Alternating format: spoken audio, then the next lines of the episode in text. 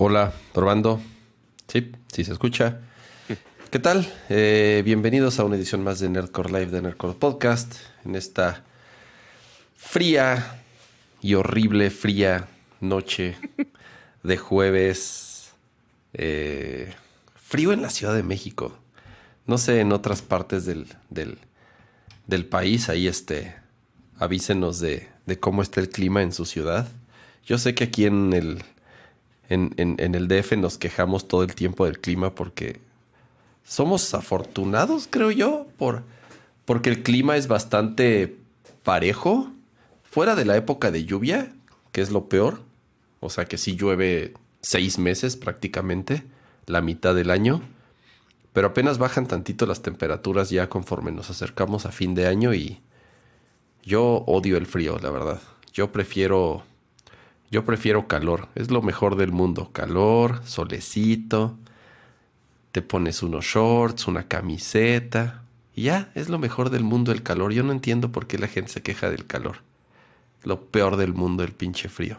Pero bueno, eh, con mucho gusto de estar con ustedes platicando y obviamente darle la bienvenida a mi queridísimo amigo Pato G7. ¿Qué onda, Pato? Hola, hola, bienvenidos todos a Nerdcore Live de Nerdcore Podcast.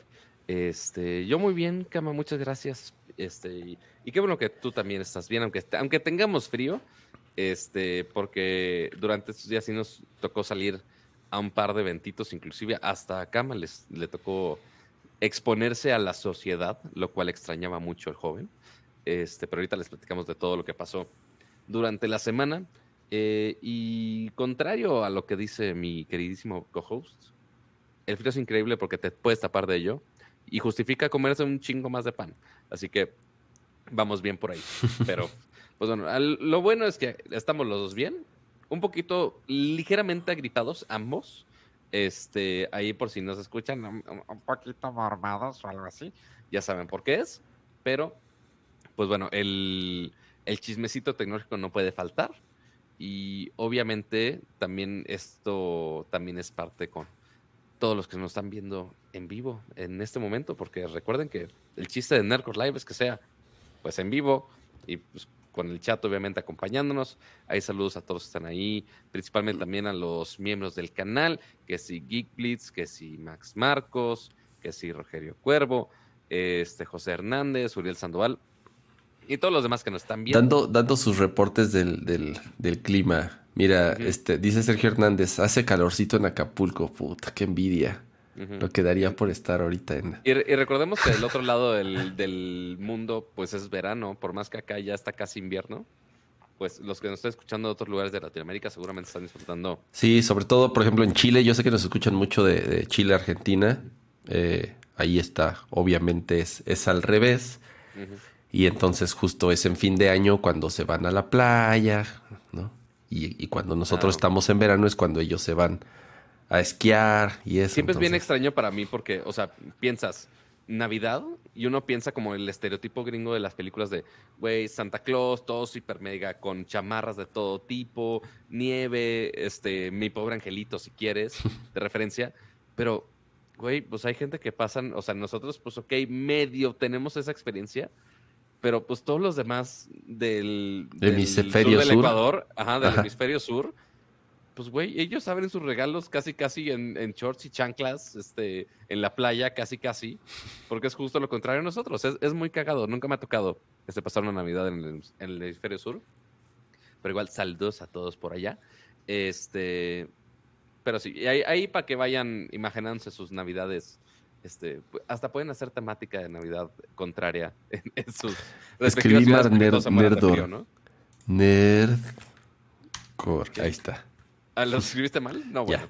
De repente se nos van los typos. Ya le voy a tener que enseñar a Kama a poner como ya programados los textos para que no tenga que estar escribiendo todo manual. Pero en algún momento sabremos configurar. Por más que siempre el chiste de todos los, los nerdcore es de, ah, no sabe configurar. Cada día le vamos aprendiendo y le vamos enseñando más trucos nuevos al perro viejo. Y al perro viejo me refiero al podcast en general, no nada más un host. Pero bueno, ya estamos. Qué bueno que están por acá. Bienvenidos a todos. Espero que tengan ya su bebida, no tan fría para que no se enfermen como nosotros.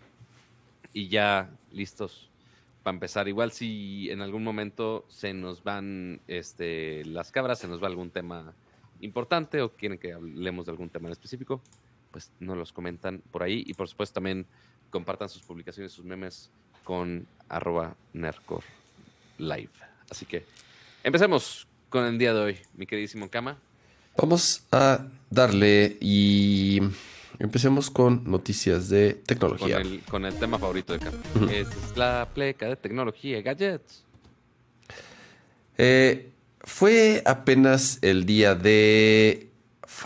¿Cuándo fue? El 17 de noviembre. Fue ayer que justamente Apple anunció eh, un nuevo servicio, el cual está enfocado a aquellos usuarios que por alguna razón, y ahorita platicaremos de eso, quieren arreglar sus propios dispositivos. Y en particular iPhone 12 y iPhone 13, porque es con lo que primero va a salir este servicio.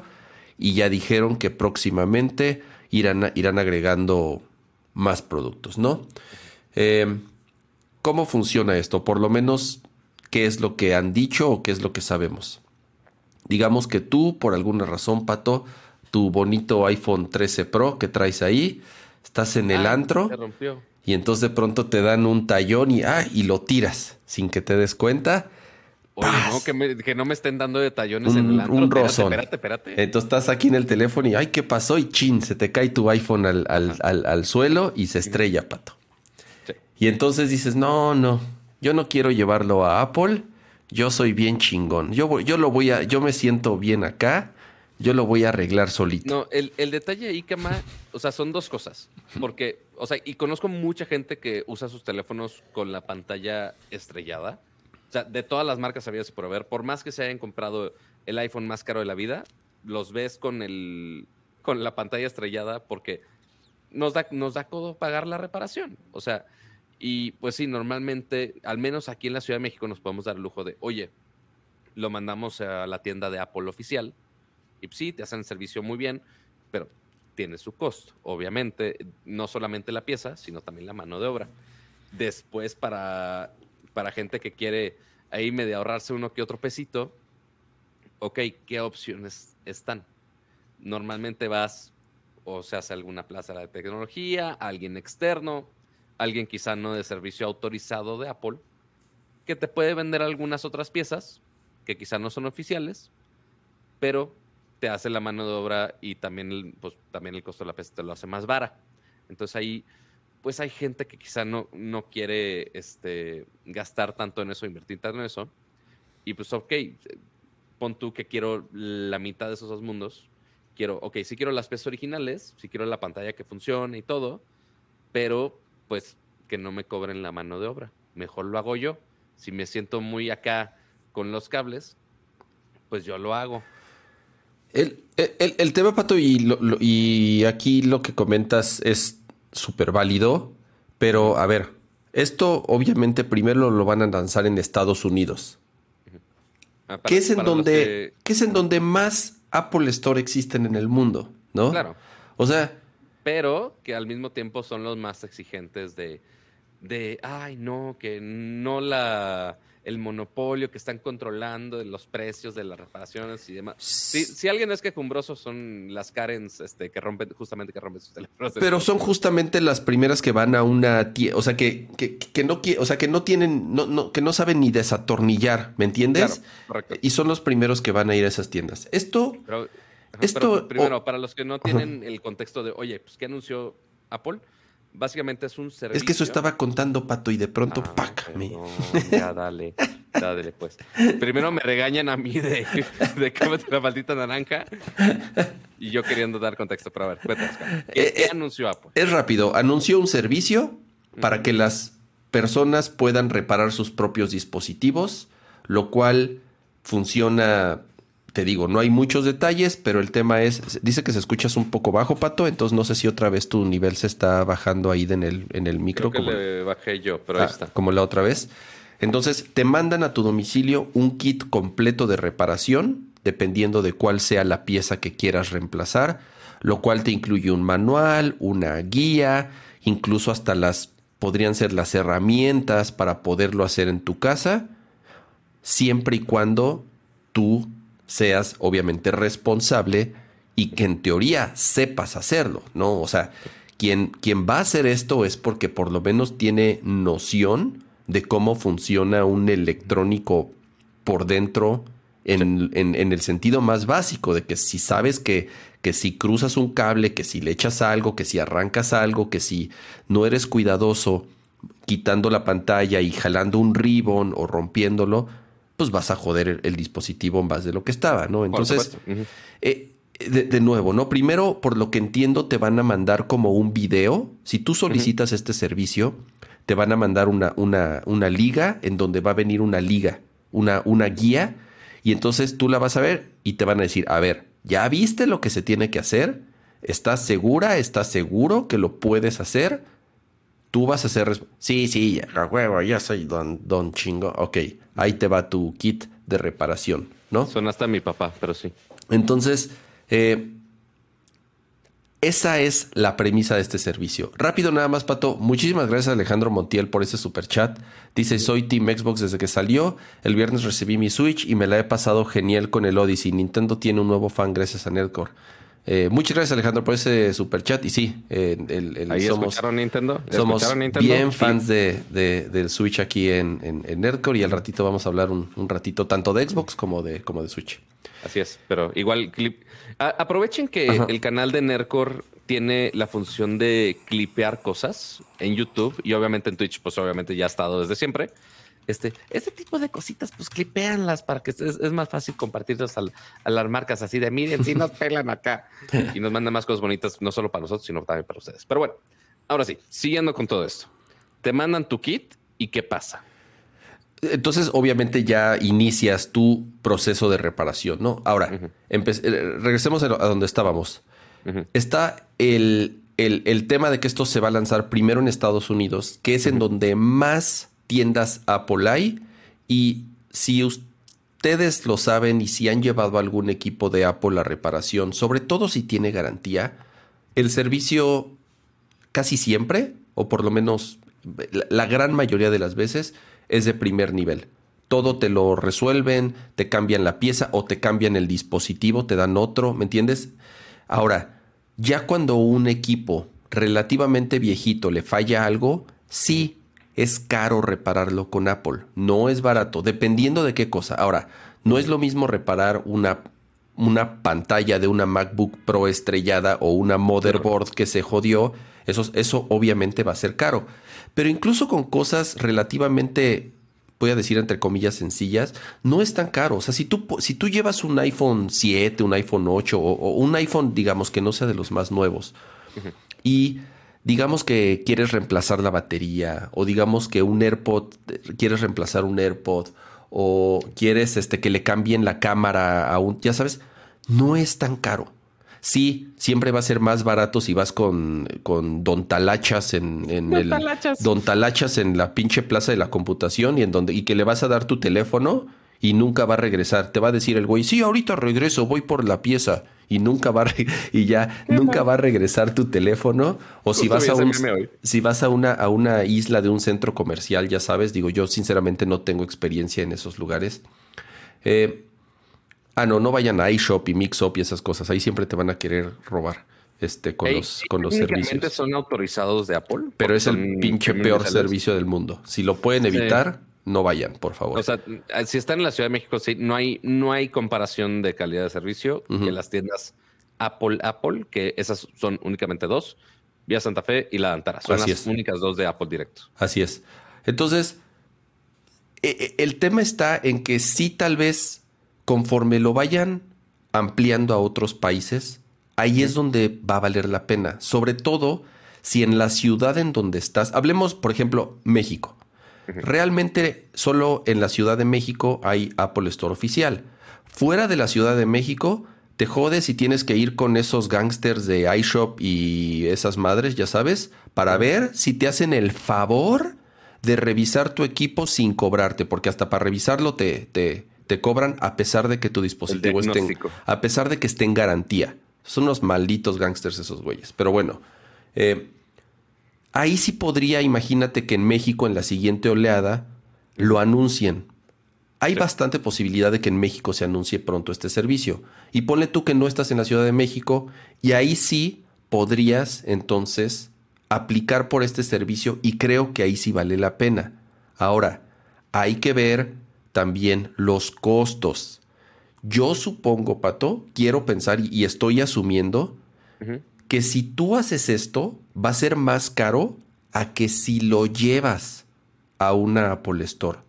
Yo estoy asumiendo que... sé. ¿eh? Es que, a ver, Pato, el hecho de que, o sea, estás pagando la pieza, estás pagando envío, estás pagando un kit de reparación, estás pagando, ¿me entiendes? O sea, creo yo, es... Sí, o sea, porque se supone que lo que estás ahorrando ahí, se supone, entre comillas, es la mano de obra, pero justamente saber qué, qué, cuál es la diferencia en cuanto a la mano de obra o el envío, que sale más caro de todo eso este, o desarrollar todo el programa de, toda esta reparación. Eh, realmente no lo sé. Y Apple todavía, o sea, porque algo interesante aquí es que Apple todavía no ha publicado eh, costos de esos kits de reparación. Exacto. Lo, anunciar, lo anunciaron únicamente y sí mencionan, como dice Kama, por ahora son reparaciones de los, las últimas dos generaciones de iPhone, es 12 o 13, eh, y dicen que más adelante también de las diferentes MacBooks va a haber. Este, pero dicen que más adelante, el siguiente, a principios del siguiente año, y ya veremos con los precios y a ver si realmente vale la pena ese tipo de cosas. Quizá, o sea, porque notemos que esto también va en parte con todas las quejas que han tenido este, y este debate que ha sido ya por mucho tiempo, el derecho a reparar, el right to repair, que ha sido eh, tema importante, principalmente también en Estados Unidos, también en la Unión Europea, ya saben cómo son deliosos todos, este, que está bien, o sea, la está bien, porque sí era un problema de, ah, oye, si lo reparé por otro lado, ya Apple ya no responde por nada, o cualquiera de otras marcas, sí, sí ha sido un, un problema latente. Y esta es una manera de Apple de responder y abordar el tema de, ah, oye, está bien que quizá no quieras a fuerza repararlo conmigo, que lo quieras reparar por otro lado. Ok, te damos la puerta, te damos la, opción de hacerlo y ya con eso ya se liberan de un montón de problemas porque ya dejan la opción al usuario de que realmente haga lo que quiera con ello. Híjole, pato, a ver.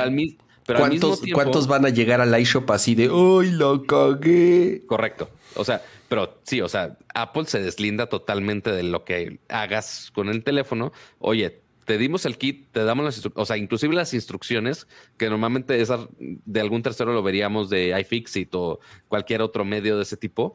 Y ahora que Apple Directo te dé, uno, las piezas originales y las instrucciones paso a paso de cómo hacerlo, ya, ya es gran ventaja, porque normalmente Apple en algunas tiendas tienen hasta la máquina directamente para cambiar las pantallas y que ellos no tengan casi casi que hacer nada. o sea, la ingeniería pura lo hace por, por ellos, ¿no? Pero pues, obviamente tener esas máquinas no cualquiera.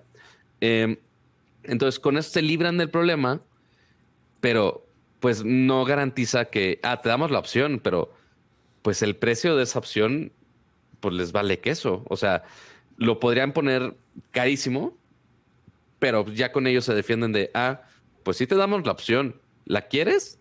Tómala o déjala.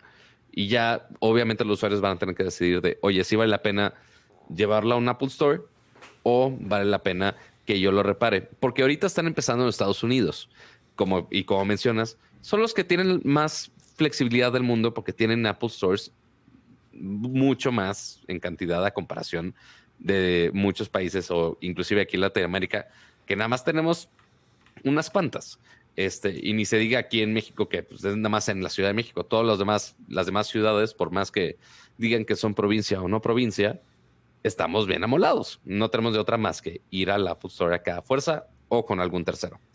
Pero sí, va, a estar interesante a ver si con eso ya se libran de todos esos problemas este, como legales o de, controversia y a ver si, si, van a estar a un precio decente o no. Yo pensaría, al menos yo de primera impresión hubiera pensado de, ah, nos van a dar todo más barato y que eventualmente esa mano de obra va a costar más pero no lo sé. Tú, dices que es al revés. Sí, yo, yo creo. Antes, de comentar con esto, muchas gracias a Helldog Madness eh, por ese super chat.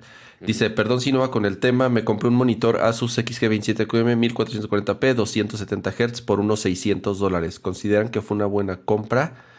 No estoy seguro, eh, eh, ese, ese modelo como tal no lo ubico, pero por los specs que dices, 1440p y 270 Hz por 600 dólares, bastante bien. O sea, habrá que ver qué tipo de panel es, si es IPS, eh, si tiene una buena gama de color. En Amazon estuvo como en 13.500. Ok. Sí, va más o menos por ese precio. No estuvo mal, entonces, buena, buena compra. Sí, Pato, lo que mencionaste es, es interesante y además, eh, obviamente pienso que es el, el, el, cómo surgió esto. Eh, esto no es así de Apple queriendo ser muy buena onda. Sabemos que Apple es una compañía sobrecontroladora de todo lo que hace y todas las decisiones que toman de todos sus productos. Es, es, son, es, la compañía más celosa y controladora que, como pocas que hay. Yo, yo creo que la que más en el mundo.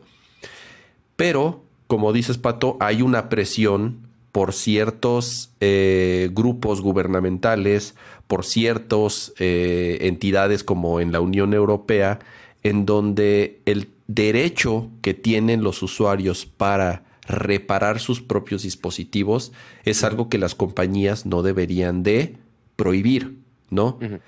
Pero está justamente esa, es, es, un arma de doble filo, Pato. O sea, lo que te dicen es, a ver, yo no me puedo hacer responsable si Don Talachas la caga, ¿no? Entonces, eh, eh, pintar esa línea y poner eso, o sea, e, es, es muy complicado. Sí, seguramente hay muchos y, y, que, y sobre todo de los que nos ven, que pueden ser muy buenos haciendo esto. Yo me considero, me, considero bueno haciendo esto. O sea, soy de esos que desde niño, como estoy seguro que muchos de los que nos están viendo, habría cualquier aparato que se descomponía para tratar de, de arreglarlo. Y sí, arruiné un chingo, pero hoy en día, no sé, he tenido la capacidad de reparar pantallas de iPhones, de sustituirlas, de reparar mis controles, mis Joy-Con, o sea, cualquier aparato que si no es un tema, si no es un tema así electrónico en donde ya haya que así hacer, digo, no, obviamente ya ahí ya, ya no me meto, pero más o menos me considero que tengo la capacidad y buenas manos para hacer eso. Y aún así, Pato, por ejemplo, algo como cambiar una pantalla de un teléfono, de un iPhone sobre todo, en donde trae unos sellos muy finos, luego vienen pegadas la pantalla, Pato, por más que bien lo hagas, no queda perfecto. No queda como salido de fábrica, ¿ya sabes? No, y obviamente el tema más complejo. y antes estaba relativamente fácil, pero ahora yo creo que el, tema más complejo este, son resistencias al agua, que obviamente eso implica que el, el, teléfono esté sellado. Este, y eso lo haga la tienda o lo hagas tú, sigue siendo un proceso increíblemente complejo este, y que es súper difícil que una empresa te garantice que mantenga esa certificación o esa resistencia este, después de una reparación, porque eso significa que eventualmente en algún momento de la vida abrieron el teléfono para cambiar alguna parte, pero poner los mismos sellos que garantizaban que no entrara el agua, como los pusieron en la fábrica, pues es, muy cabrón, es muy, muy, muy cabrón. Este, pero sí, eh, y como dices, es, es el arma de doble filo. Queremos opciones, pero pues, Apple no se puede hacer responsable de todo mundo. O queremos que siempre esté súper bien cuidada la garantía y la reparación y demás, pero cerramos opciones. Entonces habrá que analizar ya cuando pongan bien el release de, de cómo van a estar los precios, cómo va eh, abordar Apple garantías o no con esos kits de reparación para ver qué tanto está aflojando de ese lado, para ya no verse tan controladores como lo han sido. Sí, y, esto es una buena señal, regresando a lo que platicábamos también en el otro programa. Cuando empiezan a haber presión de ciertas entidades gubernamentales, es mejor que ellos mismos sean quienes tengan la iniciativa de mostrar ciertos cambios positivos para el usuario. En este caso, el derecho a la reparación. Mejor yo hago la, yo, yo tomo la iniciativa, yo decido cómo hacerlo antes de que un gobierno inepto me diga cómo hacerlo sin que tenga ni la menor idea detrás de, todo lo que puede haber detrás de esto, ¿no? Y que nada más me obligue a hacerlo por obligarme a hacerlo. Lo mismo está, que, comentamos que podía pasar con lo de las, eh, eh, o sea, que, se pueda pagar a los developers fuera de eh, los servicios de paga de Apple, ¿no? Antes de que el gobierno me obligue a hacerlo mal, ¿no? Entonces, qué bueno que lo hicieron y este esperemos te digo un poco más detalles para saber cuánto va a costar. Mira, con que cueste igual, digamos, si te cuesta este no sé, 300 dólares cambiar una pantalla en una en un Apple Store que te cueste 300 dólares tú hacerlo. ¿No? Para que no ah, sea, para que el dinero no sea pretexto, porque van a decir, ah, sale más caro o ah, sale más barato. Entonces, eh, ya es sabes. Es una buena manera de librarse, la verdad. Exactamente. que cueste igual y entonces así que sea el usuario quien lo decida y esa va a ser la mejor manera en la que nadie se pueda quejar de nada. Muchísimas gracias a Patrick Suquet por ese super chat. Dice, se compran unas aporos. Patrick, saludos hasta Canadá, que yo sé que andas ya por allá. Me imagino que ya el frío está horrible. Eso sí, este. Que por sí está sufriendo cama ahorita. Oye, ahí te mandé a, en, en, un, en un, este, en Twitter a, Ari, que nos está viendo. Creo que por aquí anda. A ver si le ayudas ahí con su, con su cuenta. Tras, ya, ya pidiendo favores. Ya, Nos va a regresar el super chat. Usa, usa tus superpoderes. No, bueno, Patrick nos, o sea, en algún momento creo que lo tuiteó.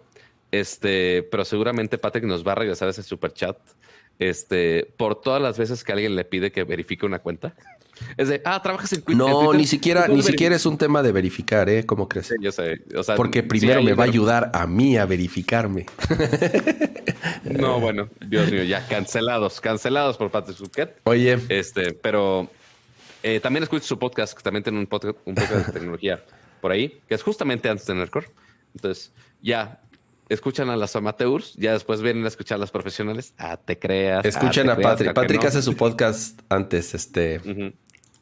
Amplitud modulada. Así es. Por ahí con el con, con antiguas celebridades de la tecnología, son la 15 y demás. Pero bueno, ahora sí. Eh, entonces, de Apple es básicamente todo lo que sabemos. Sí compartieron el comunicado, e igual si lo quieren ver en el, en el newsroom de Apple, que obviamente hay muchos términos y condiciones y cosas muy bien este, dichas para no meterse en pedos. Y justo como decían en el, chat, mencionan que no es para un consumidor per se, es para alguien que quiera, algún técnico que repare. O sea, tampoco es de, Apple está diciendo de, ah, cualquier, cualquier mortal. No, se supone que este, sí, Pato. Se supone que sí, o sea, se supone que, que sí está, obviamente lo van a dirigir más a tallercitos, ya sabes, que puedan obtener piezas originales y todo eso, pero, o sea, pero no le quitan la posibilidad de que un usuario final pueda hacerlo también.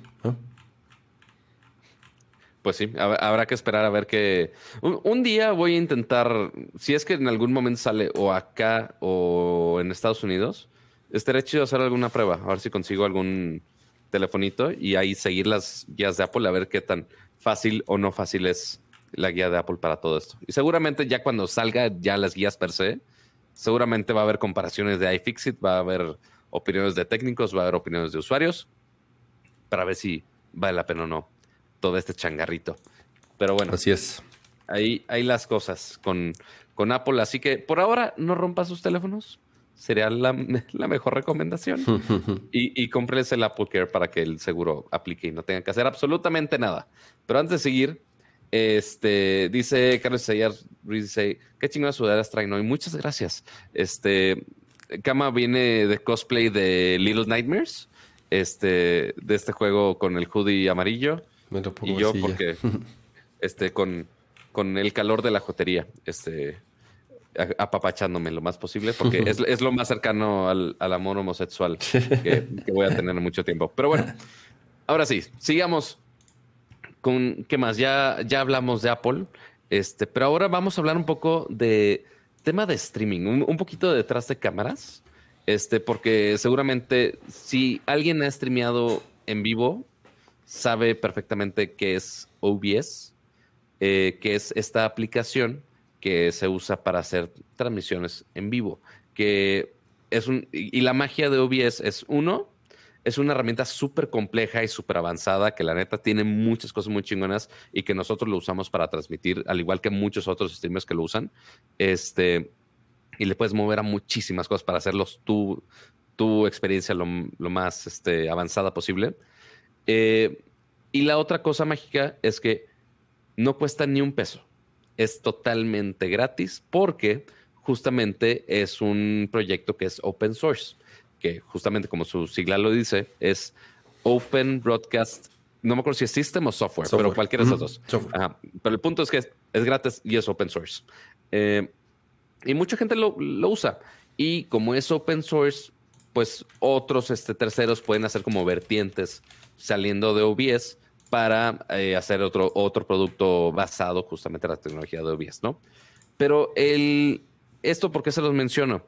Porque justamente otro eh, servicio que ha ayudado justamente a los streamers que seguramente conocen que si es Streamlabs, que si es, eh, que si Stream Elements, entre otros, tiene sus herramientas para este, mejorar streams, que si con los super, que detectando el chat, que si detectando los superchats o anotaciones y ponerle notificaciones o poner GIFs, lo que quieras. Hay muchos servicios que hacen esto y uno de ellos es Streamlabs que antes únicamente era eso, un plugin aparte, que tú podías agregar algunos elementos a tu stream, pero poco a poco se fueron adueñando un poco más este, y queriendo tomar este, todos los elementos que conlleva un stream, eh, controlarlos ellos totalmente. Entonces, algo que hicieron muy fuerte eh, hace algunos años fue justamente sacar un programa que se llama Streamlabs OBS que básicamente es una versión de OBS, pero como para dummies. O sea, una versión un poquito más simplificada, con su propio diseño, obviamente ligado a sus distintas herramientas, que también puedes eh, pagar las versiones premium, ¿no? Pero para muchos de los que están iniciando sus streams, para no complicarse con OBS, pues bueno, empezabas con esta versión de Streamlabs y ahí puedes integrar de las principales funciones que quizá uno necesita en su stream para que se vea un poquito más llamativo. Pero, y, les enfoco que justamente el nombre de este programa era, bueno, más bien, bueno, sí, era Streamlabs OBS. Aunque técnicamente no es OBS, aunque está basado en OBS, pues decidieron dejar el nombre de OBS en, en el nombre del producto, cuando le pudieron haber dicho que está más Streamlabs y ya. Pero no, mantuvieron el nombre de OBS. y es como la manera fácil o que algunos se confundían de, ah, oye, ¿qué uso para transmitir? ¿Uso el OBS solo o uso el OBS de Streamlabs que quizás es más bonito, más user friendly? Pero este se dio más la discusión de este software por un partnership que hicieron eh, esta semana junto con Twitch, porque ahora están haciendo más fácil que puedas transmitir desde tu Xbox a Twitch, obviamente, eh, por medio de una versión de Streamlabs OBS. Y obviamente este partnership no le encantó a toda la comunidad de open, de open source, principalmente a los que están trabajando en OBS, porque pues sí, obviamente Streamlabs, así que tú digas de a gratis, pues no tanto y que se estén llevando toda esta rebanada de pastel también de los usuarios de Xbox, pues, pues tampoco, y, más si ellos no están regresando nada a la comunidad de, de open source con este tipo de proyectos. Entonces, todo se desató cuando anunciaron esto y después OBS en Twitter eh, se puso a decir algunas cosas muy controversiales de cuál era la experiencia que ellos tenían con trabajando con la gente de Streamlabs, porque obviamente no, no son el mismo equipo, ni tampoco es como que los Streamlabs le están pagando a ellos, pero pues se están basando en su proyecto y pues de repente se tienen que ayudar en una, que otra cosa. Y por más que el equipo de OBS les pidió a los Streamlabs que no usaran el, el título de OBS, el OBS, en el nombre de su aplicación, aparentemente los Streamlabs se pusieron medio locos y se han puesto muy roñosos con tal de pues, hacer lo que ellos fregados quieran y dejaron el nombre de Streamlabs OBS, lo cual obviamente desde que inició el programa ha causado mucha confusión porque si falla Streamlabs OBS, había gente que se iba a quejar con la comunidad de OBS cuando no es así o pensaban que eran los mismos, pero pues obviamente los de Streamlabs se agarraban de ese nombre para que más gente usara este software que hicieron, ¿no? Y de ahí salieron inclusive más quejas y más este, problemitas que ha tenido Streamlabs con la comunidad de open source. Y ya lo están cancelando un poco este, a los Streamlabs. Sí, lo, que dices, Pato, es, es, cierto. Yo me acuerdo muy bien cuando, cuando empezamos a hacer eh, Nerdcore Podcast, cuando regresó el show. Eh, obviamente todo, todo lo, lo, lo hacía eh, Akira originalmente.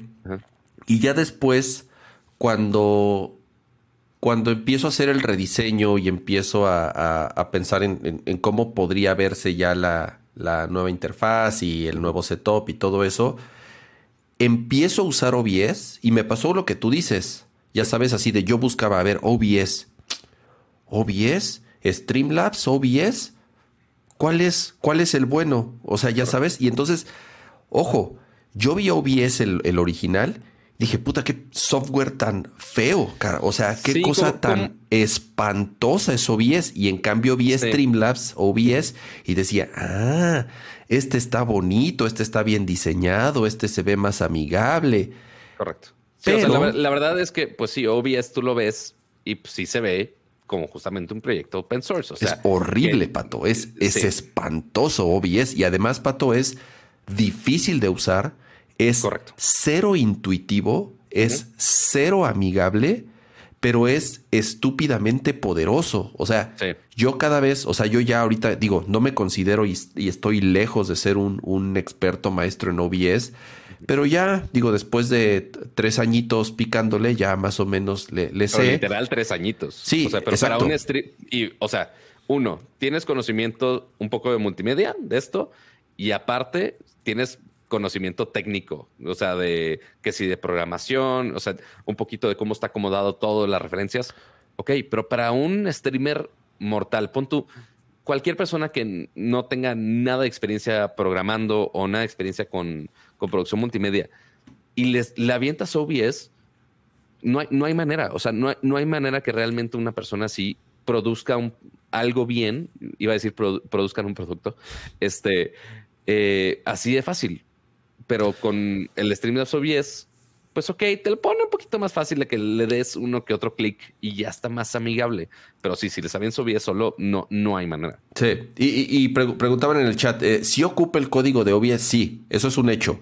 Streamlabs creó un producto basado en el código open source de OBS, ¿no? Entonces, ¿qué es lo que hacen? ¿Cómo se llama? Exactamente, hacen, tienen un, un, un, un distro diferente, un fork, como le llaman, bueno, es una versión que toma OBS como tal, y a partir de ahí lo customiza, le hace una interfaz mucho más amigable, pero además crean productos o ciertos add-ons para venderlos. Ahí es en donde Streamlabs hace dinero, ¿no? O sea, eh, muchos streamers muy famosos en, en, de Twitch usan Streamlabs porque Streamlabs, al ser una compañía privada y al ser un software, te venden soporte. Ajá, entonces, si ya eres alguien que, a ver, estás haciendo miles o millones de dólares en tu, en tu stream, pues bueno, si quieres tener de backup a una compañía que si tú dices, oye, a ver, imagínate, si eres ninja que ya pues, tienes miles y miles y miles de viewers, pues sí tienes la lana y tienes el poder de levantar el teléfono y decirles, oye, estos güeyes, oye, se me ocurrió un feature porque en mi stream hago bla, bla, bla. Pues obviamente tienen la capacidad de sacar un update o hacer algo para cierto, o sea, de nuevo, tienen la posibilidad de que pagues por un soporte y por un servicio premium, así como tienen otros productos y widgets y cosas que tú pagas para poderlo agregar a Streamlabs.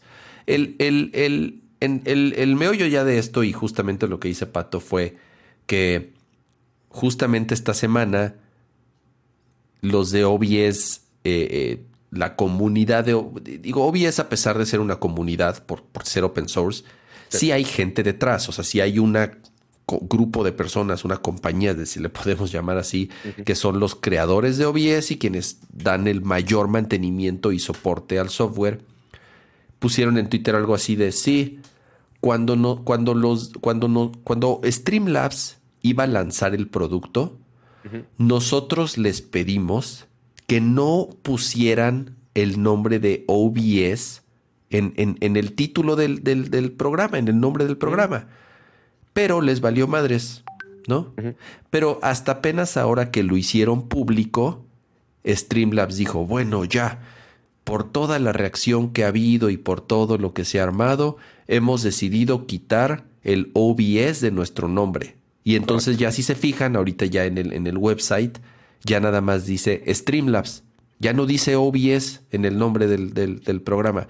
Pero eso tiene. ya, lo cambiaron a Stream, Streamlabs Desktop. Streamlabs Desktop. Pero eso tiene esta semana, ¿no?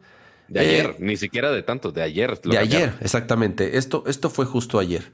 Entonces. el, detalle del nombre de OBS, esa fue una. O sea, y, y, que igual como todos los creadores, o la gran mayoría, usa OBS, es como de, güey, neta, le estás metiendo el, pie al que básicamente más nos ha ayudado por darnos una herramienta para transmitir. Y el otro, este, que también sacó otra pizza al sol, este, de las jugarretas que había hecho eh, Streamlabs, es justamente otra empresa que también, este, justamente pasé el link ahorita, Cama, este, es otra empresa que también se dedica justamente a tener como un software de estudio para poder ayudar a, streamers, etcétera, este que se llama Lightstream. Este, que si no me equivoco es de parte del equipo del gato, si no me equivoco, no estoy totalmente seguro. Este, pero el detalle aquí es justamente esto que publicaron, porque salió el producto que anunciaron en partnership con Twitch para, este, para los juegos de Xbox. Y casualmente el landing está hecho prácticamente igual a lo que tenía el equipo de Lightstream. Si se dan cuenta aquí en la imagen que tuitearon está el landing de Lightstream del lado izquierdo y el del producto nuevo del lado derecho de Streamlabs es exactamente igual. El mismo arreglo, casi casi los mismos quotes de, de creadores de contenido. O sea, les copiaron básicamente todo. Sí, aplicaron la de cópiame la tarea, pero cámbiale un poquito para que no se note que me copiaste. Literal, así fue el tweet de, de Livestream, este, justamente con esa analogía. Y pues sí, todo el mundo se les fue encima de, güey, neta, o sea, tantas metidas de pata estás haciendo y este, entre copiando a la gente, que sí no ayudando a la, comunidad de UBS. Y hasta en algún punto, este, no sé si ubican a Pokémon, que es este de las streamers más populares en, Twitch, este, que es partner de Streamlabs, porque inclusive su servicio de donaciones lo hace por medio de Streamlabs. Este, hasta hizo un quote de, del tweet de OBS y hasta amenazó a Streamlabs de decir de, a ver, güey, arreglen su desmadrito o ya les voy a pedir que quiten mi cara de sus anuncios este, y busco otra plataforma para que me donen, güey. Y obviamente ya después de eso, pues sí, doblaron las manitas e inmediatamente Streamlabs ya tuiteó de, ah, sí, vamos a, este, a cambiarlo, a ver qué pedo. y ya, o sea, se disculparon ambos por el landing. El landing dijeron de, ay, se publicó la versión que teníamos, este, eh, con los textos default sin querer. Es como de, güey, nadie te cree nadie. Este, y la otra es que ya van a cambiar el nombre. Entonces, al menos eso en su sitio ya se ve reflejado. Pero sí, sí fue, gran borlote y ya vieron que con la comunidad de streamers y la comunidad de open source de streamers, que noche pueden meter. Ahora, ojo, el software no es malo, ¿eh? O sea, esto, esto es, esto es drama y es show y es este, ya saben, este, trapitos que se destapan eh, que bien se pudieron arreglar de manera... En casa. Este, exactamente. El, el- el software no es malo. Es más, de nuevo, te podría decir, Pato, que es... No es mejor que OBS, pero sí Pero es, ma- es, mucho Ajá. más amigable. Es, Para eh, principiantes es muy recomendable. Así es, o sea, de verdad, sí. Siempre nos preguntan, eh, ¿qué utilizamos qué, para, para hacer el programa? ¿Qué utilizamos para hacer el stream o las animaciones, bla, bla, bla? Usamos OBS. Pero OBS es horrible y es bien difícil de utilizar, es la neta. O sea, literal, este setup tardamos meses, si no es que años. Y obviamente lo hemos opti- optimizando con que si con plugins, que si con... co- O sea, eh, hay cosas que están mapeadas a mano y así contados pixel por pixel, que la neta cama mis respetos que tuvo la paciencia para hacer ello. Este, pero sí, sí, hay, sí hay, es una labor casi casi manual, este, producir todo. O sea, para que quede un producto así de bonito, sí. Nada más les digo algo. Hasta hace dos meses, si no es que Ajá. menos, Ajá. OBS no tenía un undo, no tenía Es control, no tenía control Z. Eso es, eso se los juro. No había control Z. Si tú movías algo del lugar, te- o sea, la cagaste y Ajá. te jodiste. No podías dar undo, no podías regresar a como estaba antes. Tenías que volverlo a hacer a mano Ah. porque no existía undo. Lo agregaron en un update hace como un mes y medio. A ese nivel de, de- de horrible es este, este software a nivel UI y a nivel este todo, ¿no? Entonces, este tiene su chiste y Creo sí. que es- medio te la bañaste un mes, pero, pero sí es relativamente. no, no, tiene como dos meses, pato. Tiene bien poquito. O no sé, o sea, bueno, sí, a lo mejor. No, a creo ver, que ya, ya te pegó el. No tiene más de un año. el tiempo. Ahorita lo checo porque no ah, bueno, sí puede ser. O sea, igual yo estoy exagerando, pero a lo que voy es, tiene bien poquito. Porque yo siempre me tema y me acuerdo que le decía a Kira, le decía, no mames, güey, ¿cómo quieres que utilicemos este pinche software tan feo que ni siquiera Correcto. tiene undo, ni siquiera tiene control Z? No, güey, está bueno. Pues sí, sí está bueno, la neta. Este, pero me, me encantó el tono, te quedó perfecto. Este, na- nada más para que sepas, el Ondu salió en OBS 27, Ajá. que salió el primero de junio de este año. O sea, Sí, perdón, sí. no tiene, tiene tres Ya- meses, güey. O sea, Ya tenemos, rat- ya tenemos rato. ok. Este, pero bueno, ya estamos en noviembre, tiene más. Pero bueno, whatever. Sí. No, no, no, tiene, tiene. El punto es que tiene es reciente poquita. y que sí es de sufrir. O sea, si quieres así jugarle a los fierros y hacerlo acá más pro, sí le tienes que jugar a los fierros. Ya si quieres algo más fácil y friendly, también está la versión de Streamlabs. Pero bueno, ahí está la cosa. Se siguen peleando. Obviamente Streamlabs ha tenido que, que doblar las manitas y la verdad que bueno. O sea, por más que hay algunas cosas que sí, este, por ejemplo, que yo uso en mis streams, según yo de Streamlabs no usamos nada ahorita. No, no, no. No utilizamos. No, no, no. Alguna vez, alguna vez yo sí, te digo, lo instalé y eh, eh, un setup de Nerdcore sí estuve ahí haciéndolo en Streamlabs, Sí. pero Ah, con Streamlabs OBS. Ajá, con Streamlabs, pero en cuanto a performance, no me corría muy bien. Sí. Entonces me regresé a OBS. Este. Pero, Pero sí, sí. te digo, ahí está el, el- el- el drama del software para streamear. Y este. Ambos buenos. Les digo, uno más sencillo que otro. Así que cualquiera de los dos tienen nuestra, nuestra aprobación. Ya si mejor quieren hacer un stream acá de calidad, acá bien pro, pues vienen con nosotros. Así es. Oye, eh, muchas gracias a. Digital Game por ese super chat. Dice, ya saquen los souvenirs de Nerdcore, no sean gachos.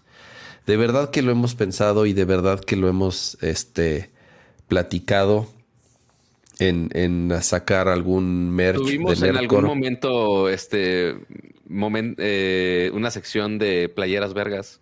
Exactamente. Y ahí en algún punto ya se estaba poniendo. Pero, a ver, Pato tiene, se dedica al 100% como vida en su vida de influencer rockstar y le quita No, todo bueno. su tiempo. Y yo tengo otra vida aparte familiar y profesional que ocupa todo mi tiempo. El aventarse a eh, diseñar, ok, pónganle ustedes que, que salga relativamente rápido, pero mandar a producir, enviar, atender temas de garantías, atender temas de devoluciones, atender temas de almacenaje, no está fácil, o sea, de verdad no, no, o sea, no nos faltan ganas, pero es algo que requiere mucho tiempo si lo queremos hacer bien. Ese es el tema. O sea, no queremos, o sea, no es hacerlo así de ay, ay, porque, porque ya hay que, este, ya saben. Sí, yo sé que hay compañías que ya en teoría te resuelven todo. Vamos a ver, vamos a ver algunas alternativas. inclusive habrá que ver de, oye, queremos este, productos con estos logos o queremos productos con otro logo. Yo no a sé. Ver, ¿Quién sabe? ¿Qué, es el, kit básico, Pato? ¿Playeras? Pins stickers y stickers, ¿no? A ver, díganos, díganos en el chat. Playeras, stickers y pins. Taza chole, ¿no? Taza chole. Sí, no, taza, no mames. No, o sea, de pronto, por ejemplo, está chida las sudaderas. A mí que me encantan las sudaderas, las, las, las hoodies, ajá, están, están, las hoodies están chingonas. Mira, sí, ya dice Iván Robles, las hoodies. stickers. gorras, gorras, gorras. Pues en una, lo ponemos como en un Kickstarter de, de etapa 2, casi casi. Mousepads con boobs, así como los de anime, como las de Anime Girl, así, pero con tu cara, pato. Entonces, así que se y, y mira, gracias a Ari, que dio un super chat de 20 dolaritos. Este, Muchas gracias. dice, para los popotes eco-friendly de Nercor. Los popotes, mira, para que con tu popote de aluminio sientas, sientas que ya con eso te sientas bien, este, que estás salvando al planeta. Así de, no, yo, yo no uso popotes de plástico, yo traigo mis popotes de metal y ya con eso voy a salvar al planeta. Pero si va a ser un popote de Nercor, ¿no le tenemos que poner RGBs de algo, güey? Estaría chingón. Aunque sea de esos como de de Cialum. Pinche popote con RGB ahí. De Cialum, sí, de esos de, esos de antro, ya sabes, que, que los truenas y prende fosforiloco con el logo de Nerdcore. Fosforiloco, madre mía. Estaría bien. estaría chingón. Mira, muchas gracias, Ari, por el, por el super chat. Playeras, sudaderas, stickers. Vamos, vamos a. No, cubrebocas, no, por favor, ya está hasta la madre de los cubrebocas. Este. Así que cama ya básicamente este, Alex, Alex V también gracias por ese super A ver, a ver, Pato, este, ¿qué, traes ahí? El mantel, de Vips versión Nerdcore Podcast, Dios mío. Este, no, pues ver, aquí están los popotes, edición especial de Nerdcore Ahí está, ¿ves? Pato, ¿a qué antro, a qué antro andas? ¿Cuánta gente se va a intoxicar con esta madre si lo usan de popotes? ¿A qué antro andas yendo, Pato, que te, que, que te dan esas cosas? ¿Sabes qué es lo más cagado? Esto lo mandó el equipo de el equipo de Niantic de Pokémon Go para Día de Muertos. ¿Por qué? No lo ah, sé, pero O sea, sí, no, no, no, no fui a este tipo de antros ni boda o algo así. Pero sí, estas chingaderas no las usen de popote, por favor. Son altamente tóxicas y manchan un chingo. Así que no lo haga, compa. No lo camba. Pero bueno, ya eh, ahí veremos qué pedo con el, con el merch. Este, muchas gracias a los superchats. Uh, abanicos con la cara de Cam. No, hay, hay, muchas ideas muy pendejas. Que Dice Alex, el mantel de Vips. Eh, con el, con el encuentra a Pato. Y entonces ahí este, estés así buscando. encuentra, así mira, con, con, todo lo que hemos hablado, así de encuentra el, el LG Cruz de Veracruz, así perdido perdido en, en, el, en el mapa y así encuentra el Nokia de Choc Nokia y ya Vamos a terminar haciendo lo tengas que buscar ahí en el mapa. Pato, ya, ahí, está, ahí está. Un libro de colorear y un libro de actividades para niños.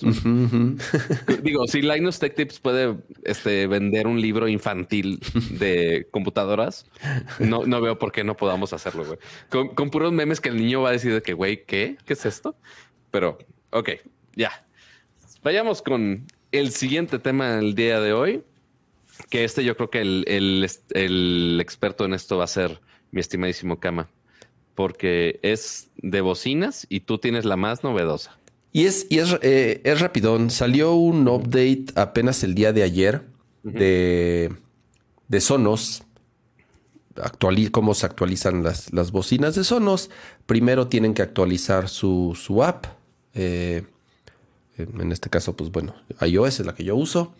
Y te vas a la parte de sistemas, en donde ves el listado de todos los dispositivos y le das update.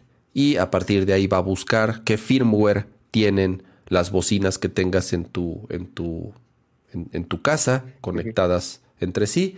y te va a decir, ok, si hay un update o no hay un update. En este caso hubo un update que salió el día de ayer y fueron dos cosas las que salieron. La primera, nada más para comentarlo rápida, otro update más para la Sonos ROM, que es la, la, la, la, la batería, que es la bocina portátil, esta bocina pequeña que sacó Sonos hasta hace, hace poquito, hablamos ya de ella bastante aquí en el programa, y es que sigue teniendo problemas de batería. Yo aquí lo comenté varias veces. Es el único pero que le ponía a ese producto, que yo tenía que apagarla manualmente, porque si no, si la dejaba como en teoría en modo reposo, al, al siguiente día o al día y medio ya amanecía muerta. Entonces, si la quería utilizar, pues ya la tenía que poner a cargar y todo. Tenía como un problema en donde cuando la dejabas de utilizar no entraba en modo reposo real.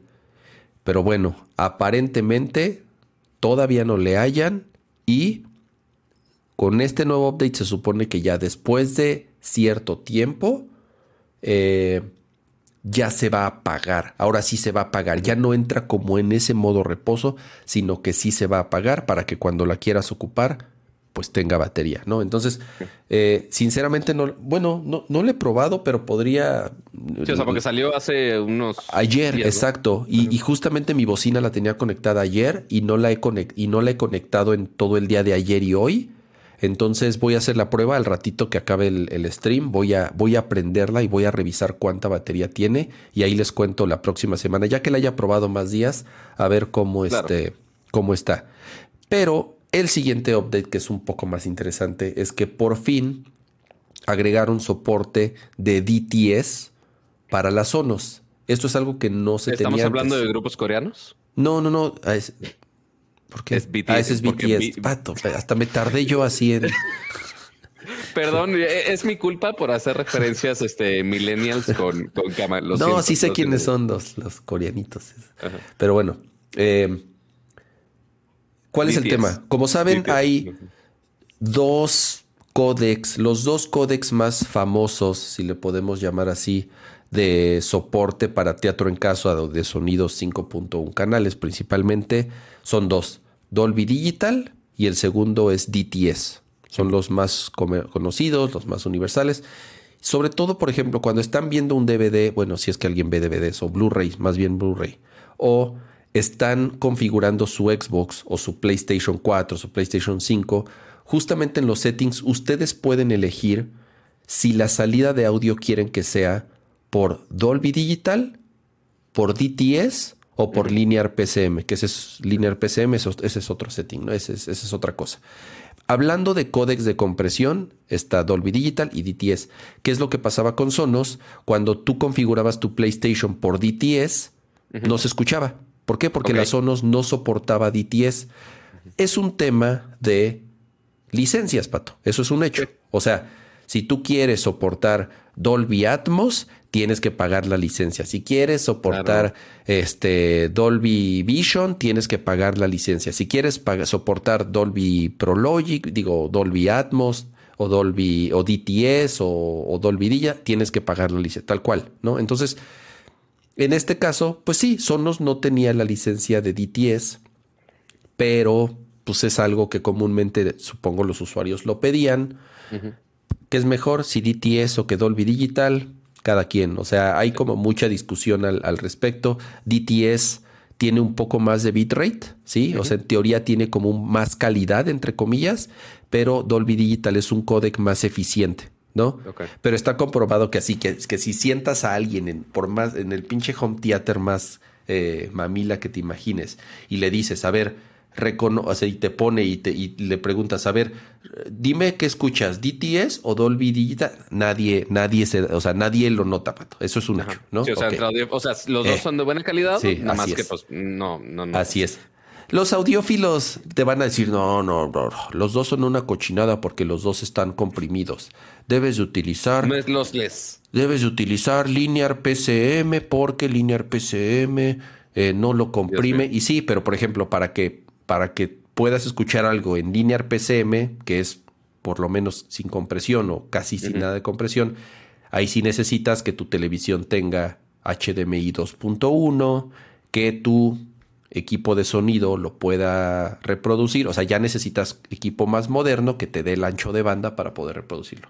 Pero bueno, ya está el update, ya pueden configurar sus sonos para que se escuchen eh, con DTS, si tienen unas sonos eh, ARC o una BIM, sobre todo las, las, barras, ya sea solitas o con otras o con otros satélites conectados más el subwoofer, ya por lo menos tienen la opción de poderlo configurar también con, con DTS. ¿Va?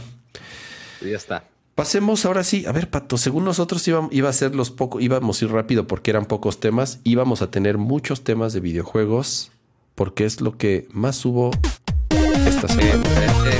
que videojuegos, así que vamos a empezar con esto. Porque sí, como dice Kama, esta semana estuvo muy movida este, a nivel global en tema de videojuegos porque eh, principalmente fue una gran celebración de parte de Xbox porque ya cumplieron 20 añitos nada más.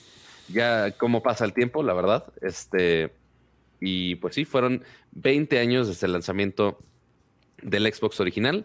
Por eso mismo está aquí la bonita cajita que mandó el equipo de, de Xbox celebrando los veinteañitos que pues, tienen un foquito adentro y demás, y brilla y tanta cosa. ya. Pato, ojo, perdón, perdón, pausa, pausa. Es que justo Gerardo lo puso ahí y, dijo una cosa que, a mí me pasaba. El Switch eso es DTS. Entonces, mucha gente no podía escuchar 5.1 cuando conectaba su Switch a un teatro en casa. Ok. Mandaba solamente la señal en estéreo o por, o por linear PCM. Pero si no tenías HDMI 2.1, bla, bla, bla. O sea, pero ya con este update ya puedes escuchar el Switch en 5.1 canales. Gracias, Gerardo, por, oh. por mencionarlo. Cuánta tecnología. A ver, Pato, muestra, muestra qué te mandaron. Que a mí, mira. Pues bueno. Mis manitas vacías. Mira, para que no se sienta mal, Cama, pues mira, primero eh, fue eh, este anuncio global del, 20 aniversario, 20 eh, aniversario y anunciaron muchas cosas que ahorita hablamos a detalle. Y también eh, hubo un evento aquí en la Ciudad de México donde hubo así algunas cosas especiales eh, dirigidas al, mercado mexicano, porque sabemos que Xbox y México, la, neta, les ha ido muy bien a este mercado, eh, que inclusive estuvieron proyectando algunas cosas de celebración del 20 aniversario en el World Trade Center, lo cual se veía increíble y que igual muchas gracias al equipo de Microsoft por, bueno, principalmente al equipo de Xbox por invitarnos. Gracias.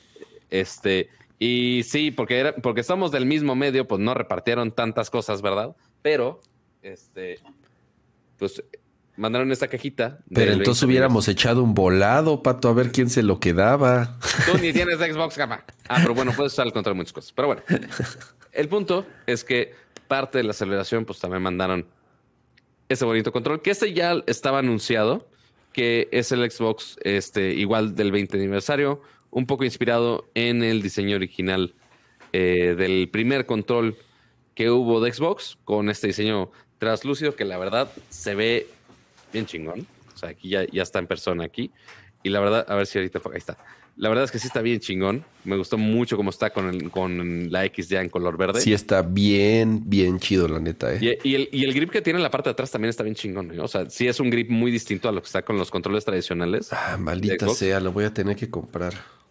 Ya, ya después este te, te lo presto para que lo cales primero a ver si te, si te gusta o no y demás. Pero sí, es otra de las tantas ediciones especiales que tiene eh, Xbox de controles y pues obviamente también iban a festejar con este control de edición especial. Este, que siempre lo hacen muy bien en cuanto a hardware, la neta. Igual está el de Forza, eh, la consola de, Halo que sacaron también para, para el aniversario de Halo y también, obviamente, de, de Xbox. Este, y también dentro de esto, eh, son, siempre son bien fans el equipo de Xbox de estar escondiendo easter eggs, este, algunos detallitos que ya los vimos en las consolas que dice Hello from Seattle, etcétera. Eh, también descubrieron, ya que se empezaron a entregar las consolas de edición especial de Halo, había uno que otro easter egg en la consola físicamente que únicamente se mostraba con luz negra que no sé por qué únicamente escondieron eso con luz negra, este, pero resultó que también hay un pequeño easter egg similar con la, no tanto con el control per se, me hubiera gustado que también el control estuviera algo así, pero en la caja del control también escondieron algunas cosas especiales. Bueno, algunas está más una, la verdad, pero este, con la tecnología de punta que tenemos en este show, la cual es total oscuridad y una, una luz negra que originalmente es el láser que uso para el gato. Tener una luz UV por alguna razón, no sé. Pero aquí está, o sea, porque está el, el control original, o sea, es el diseño del control del frente, pero si lo vemos con luz negra, se ve, no se dan cuenta, pero ahí en la X está el diseño oculto, ay, perdón, está el diseño oculto del control original. Entonces ahí ven la tachota gigantesca. De la famosa torta. Ajá, la famosa torta. O sea, sí, justamente en la parte de arriba ven, sí, todo el detalle de cómo estaba el control. O sea, la comparación del tamaño gigantesco que era la torta. Y ahí se ven los botones sobrepuestos y aparte. O sea, llegaba hasta aquí abajo el control. O sea, realmente sí era una, un tortononón brutal. Yo sé que no es la mejor calidad de, de luz UV en el mundo, pero sí, lo que más se nota es la X de Xbox así súper grandota al centro. Y pues sí, está escondido en, en la caja de este control de edición especial del 20 aniversario de Xbox. Dice César, si quitas la tapa de la batería, está la firma de Phil Spencer. Ah, está cagada. A ver, a ver vamos a ver si es cierto, porque yo la, abrí hace rato y la verdad es que no vi nada. Muchas gracias, Fernando Campos, por ese super chat. Dice, buenas noches, ¿ya eligieron su juego del año? No, al ratito vamos a hablar justamente de, de, la, de la lista. A ver, si quitamos la batería, ¿qué, decía? ¿Que sale la firma de Phil Spencer? Que atrás de la tapa. Atrás de la tapa. Ah, mira, eso sí tiene toda la razón, yo no sabía. Está. En ah, poca cosa. Ah, ahí está. When everybody plays, we all win. Qué chido. Cuando todos juegan, todos ganamos. Qué chido. Está chingón. Ahí está la firma. Mira, ¿quién, quién, ¿quién hubiera imaginado que tengo la firma de Phil Spencer aquí? Ahí está, casual, casual las cosas. Entonces, ahí está en cuanto a hardware, lo que anunciaron y lo que nos mandó el equipo de Xbox, que igual se los agradecemos muchísimo. Y obviamente va a ser muy importante esto al momento de estar aprovechando los diferentes lanzamientos y que anunciaron en el evento. Eh, este stream fue como de media hora en su canal de YouTube. Este, y mencionaron eh, principalmente tres cosas. Bueno, aparte del, todo el hardware. Uno, anunciaron una serie, lo cual está chingón, que es justamente de toda la historia de Xbox, básicamente. Eh, y que esa serie se llama Power On, que es la historia de Xbox que va a salir el 13 de diciembre, lo cual ya no falta nada para esto. Este, y va a estar en distintas plataformas, incluyendo Roku, AMD TV, YouTube, Redbox, entre otras. Habrá que ver si, no creo que se ha cobrado, honestamente, pero mm, no sé cómo lo van a distribuir acá en México. Tengo que preguntar al equipo de Xbox. Este, pero sí, para todos los fans de Xbox que quieran saber un poco más de la historia de todo el desarrollo de la consola, etc. digo, no solamente la consola, de toda la división de gaming, básicamente de, Microsoft, pues ahí va a estar, que, va a estar muy chingón. Este, que seguramente lo vamos a ver. Eh, lo segundo es más juegos retrocompatibles que van a estar disponibles. Pero un detalle importante aquí es que sí agregaron 70 juegos nuevos que ahora son retrocompatibles, incluyendo eh, muchos de Max Payne, entre otras franquicias grandes. Pero un gran detalle aquí es que estos son los últimos juegos retrocompatibles que agregan a esta librería. Ya no va a haber más, por más que desde el Xbox One, que fue todo un tema ahí de, ah, sí, retrocompatible o no, este, y que después le, se enfocaron muchísimo en, en agregar más y más juegos, pues bueno, ahora ya terminaron con la retrocompatibilidad. Ya dijeron, Nel, ya no vamos a, estar invirtiendo más. con esto. Ajá, exacto. Que igual sigue habiendo una cantidad estúpida de juegos retrocompatibles en los nuevos, en los nuevos Xbox. Este, que ahorita es algo que Play 5, pues sí batalla un poco, que es nada más Play 4 es lo único compatible y ya. Y en Xbox hay cosas hiper mega antiguas. lo cual está chingón. Hasta Nintendo tiene más retrocompatibilidad, imagínate. Este, y eso es mucho decir. Pero sí, estos ya son los últimos juegos que van a estar agregando a, esta lista. Así que, pues, ni modo, si, si, querían y estaban esperando que en algún momento la vida este, Xbox pusiera algún juego antiguo que querían, pues no, ya, ya, ya maten esas ideas porque no va a pasar. Justamente están preguntando en el chat, ¿cuáles faltaron? La verdad, ni idea. Tienen tantos que así que tú digas, hay alguno que tenía que estar y no lo pusieron. La verdad, no tengo idea. Sí, no, no, en general bastante, como dices, Pato, ya fuera de estos, así hay alguno que te acuerdes así de, ah, debería de estar este. No, la verdad, no, no, creo que no. Mira, yo, por mí está Blinks, el pinche gatito que jugaba con el tiempo, que hasta lo puedes jugar en Game Pass, hasta en, hasta en Cloud. Yo con eso soy más que feliz. Este, y pues bueno, obviamente todos los Halos que están en el, el Master Chief Collection, ¿no? Pero ahora sí, el otro anuncio grande es justamente parte de su gran lanzamiento de este año, que por supuesto es Halo Infinite, principalmente el multijugador. Eh, hicieron un anuncio sorpresa que no esperábamos en absoluto que iba a estar por acá. Y eso fue el anuncio que el beta del multijugador de Halo Infinite ya está disponible. No, no fue de, ah, va a salir en unos días. No, no. Es, terminó el stream y ya estaba disponible. Ya no era por invitación, ya no era por el sistema de Halo Waypoint, etc, etc. Simplemente ya está disponible para que lo puedas descargar totalmente gratis en el Xbox. Si no me equivoco, también en PC, Cama. Sí, sí, de hecho yo ya, yo lo, yo lo jugué en, en, PC. Está curioso que le llamen beta. Es como, justo estaba platicando con unos amigos cuando, cuando estábamos jugando. Que igual dicen que es beta así como para protegerse de cualquier cosa de que si tiene un errorcito o algo así de ah no, pues es que es pues es que es beta, mano, pero ya te ya venden el Season Pass. Entonces, Correcto. comúnmente cuando un juego está en beta no, no, hay microtransacciones, o bueno, en, teoría de ese debería de ser la buena práctica, ¿no? Que ya nadie lo haga, esa es otra cosa. No, pero ¿sabes qué? También es parte ya medio mala costumbre de otros juegos eh, de multijugador online. yo creo que el ejemplo estrella es Fortnite, que estuvo en beta muchísimo tiempo. O sea, hasta hace, ¿qué habrá sido? ¿Un año o menos? dejó de ser beta. O sea, sí, o sea, dejó de ser beta hace relativamente poco tiempo y pues como quiera. O como Minecraft, igual que llegaron a la versión 1 así después de pinche 10 años, algo así. Ya después de generar no sé cuántos miles y miles de millones eso sí, Tienes, tienes, razón. Sí, o sea, de ese lado sí. Sí, no, yo tampoco estoy de acuerdo de, güey, neta nos están cobrando cuando siguen en beta, pero ok, cada quien. Este, pero así ya, ya es parte mala costumbre que tenemos en la industria.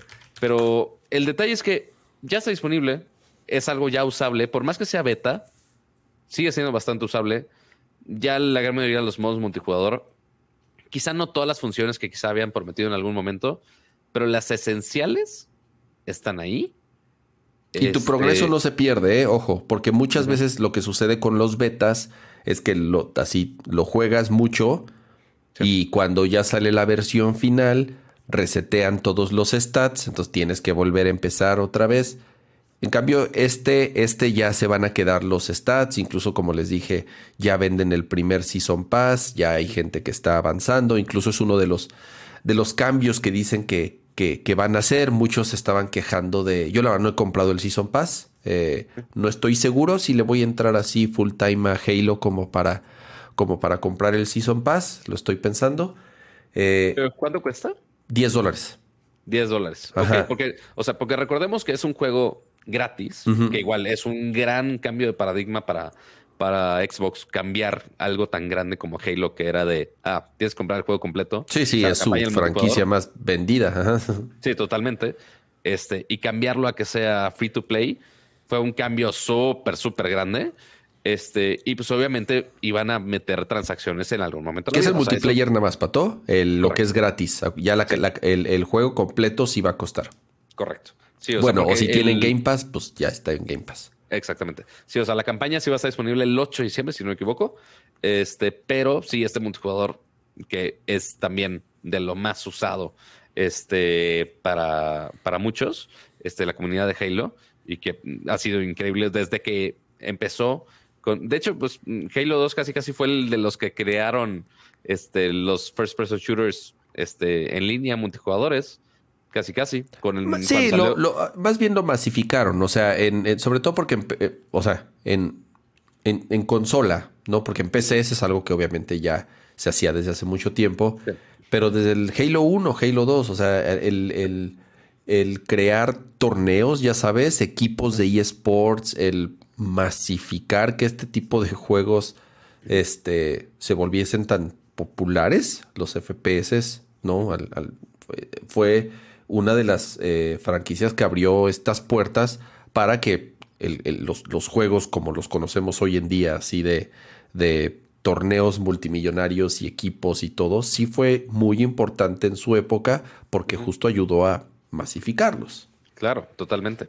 Sí, o sea, yo sí me acuerdo perfectamente cuando yo tenía mi Xbox original que sí, o sea, estaba todo el fregado día jugando y matándonos con, con o sea, deja tú con, con gente random, con amigos que nos pudiéramos conectar con Xbox Live pues era la primera vez que lo podíamos hacer con consola de una manera relativamente fácil. Güey, o que llegaban sus consolas a sus tel con sus teles a otras casas y se juntaban tres, cuatro Xbox con cuatro pantallas y todos con pantalla dividida y se podían conectar todos al mismo tiempo en una partida. O sea, realmente. Una LAN party, pero con Así es, exactamente. No eh, eh, masificaron esto. Sí, ya sé que en, PC y lo que sea, pero eh, la importancia que tiene Halo para justamente eh, eh, que este fenómeno explotara, como sucede ya gracias a como hoy en día este, son los juegos, fue en gran parte por lo que hizo Halo, ¿no? Pero a ver, Kama, justamente se, fue el, evento del 20 aniversario como a la una de la tarde, si no me equivoco, y Xbox nos citó a su evento aquí en la Ciudad de México ya más noche, pero al menos de lo que me contaste, también aprovechaste toda esa tarde para probar un poquito de, ya este multijugador. Yo también ya estuve jugando ayer un rato. Este, bueno, ya habíamos jugado un poquito los betas, este, los betas privados, pero este, ahora que ya todo el mundo ya es un producto más estable, este, ¿qué opinas? ¿Te gustó? ¿No te gustó? Sí me, sí me gustó. A ver, primero hablar de, de, técnicamente el juego en PC corre bien. Siento que tiene ahí algunos temas de optimización. De pronto, eh, sí bajan los frames, eh, sobre todo cuando hay demasiada acción. Eh, algunas texturas de pronto brincan. Cosas que se pueden arreglar fácilmente o relativamente fácil, ¿no? con, con, con, con, uno o dos parches. Entonces, técnicamente creo que el juego no, no tiene tantos problemas, no como otro, como el que vamos a hablar ahorita en un, ratito. Mm, eh, en cuanto al gameplay y en cuanto a Halo, te soy honesto, Pato, yo nunca, y ya lo he platicado en, el, podcast, yo nunca, nunca fui jugador de Halo ardo, pues, ¿no? Y eh, siempre preferí jugar Call of Duty, Battlefield, Counter-Strike, eh, antes que Halo. Algo, algo, tiene Halo, las mecánicas, el gameplay, el, el, feeling del control, algo tiene que no me gusta. Bueno, no me, atrapa. Son, son, esponjas de balas, ya sabes, o sea. E, eso me acuerdo muy bien que dijiste la última vez. Que tienes que tirarles todo el cartucho. Sí, o sea, les tienes que vaciar, ya sabes, el cartucho así a dos metros de distancia para que los mate. y me van a decir, pues no les disparas en la cabeza, ya sabes. O sea, no, no, como quiera. Pero a ver, de nuevo, yo entiendo que es un juego muy bueno, no estoy diciendo que es malo, es estúpidamente popular, pero el, es demasiado... No, sé cómo llamarle. No, no, voy a decir arcade, ¿no? Porque entonces y Call of Duty ¿qué es? No, obviamente, ¿no? Pero algo tiene.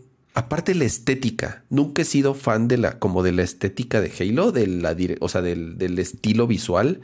Ahora, las campañas sí las he jugado y me han gustado mucho. Y las he acabado, las acabé, pues creo que todas, menos el último. El, el único Halo que no he acabado fue el último que salió.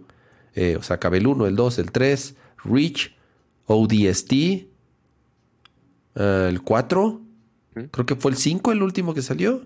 Guardians, ajá. Ese, ese para que veas, ese, ese ya no lo, ya no lo, ya no lo jugué. No me, no me, no me gusta mucho el, el, multiplayer de Halo. Es, pero de nuevo, es por ese feeling que tiene las mecánicas y, la, y los disparos y las armas. No me encantan como las, el diseño de las. No lo sé.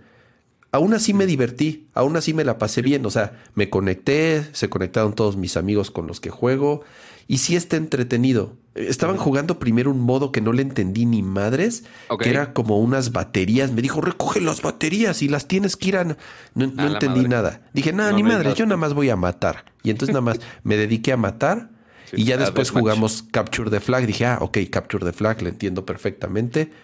Y este nos metieron una madriza horrible, pero bueno, eh, es, me la pasé bien, por eso dije que no estoy tan seguro. A lo mejor sí le entro, sobre todo porque todos lo están jugando, o sea, todos mis amigos lo están jugando, entonces eso es súper importante. Pero ¿sabes por qué también, Cama? Ajá. Porque es un pinche juego gratis, o sea, ya no hay excusa de, ah, que alguien no lo juegue, es güey, o sea, si tienes un Xbox o tienes una PC, ya lo puedes jugar. Y, o sea, y, lo discutimos la vez pasada ya no nos podemos quejar tanto y más, y más considerando que se esconden también un poquito con la palabra beta. Pues, güey, tienen un juego que es muy parecido a los multiplayers que tenemos en las generaciones anteriores.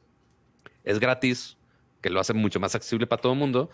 Y pues sí va a experimentar Microsoft posiblemente muchísima más gente que va a estar jugando este, y que va a estar trayendo al, al mundo de Halo, ¿no? Este, y también algo que hicieron que, de hecho, sí le debería dar una repasada, yo no había visto, que también el, en este modo multiplayer hay como una introducción, hay como unos tutoriales, este, que es justamente para la gente que no había experimentado con, con Halo en el multijugador y que ahora, pues, ok, ya te enseña un poquito las dinámicas, este, que una que otra arma, este, o algún skill que esté exclusivamente de, de Halo, que para los que no conocían ya tengan la oportunidad de experimentarlo. Pero sí, ya vamos a ver mucho, mucho más gente ahí. A ver, dice Lalo que, que no es gratis, que debes tener tu suscripción a Game Pass. No. No.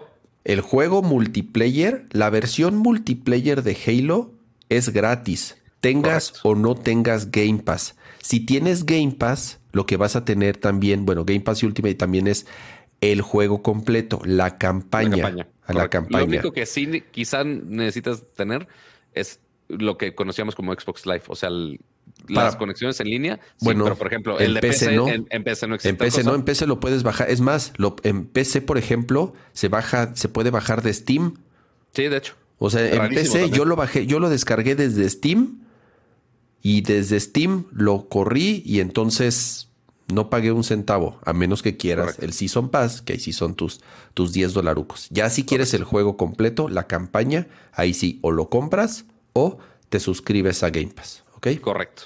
sí, entonces, sí, o sea, vamos a ver muchísima gente que va a estar llegando de otros juegos, este, y pues ya tienes más excusas para estar con tus amigos completos.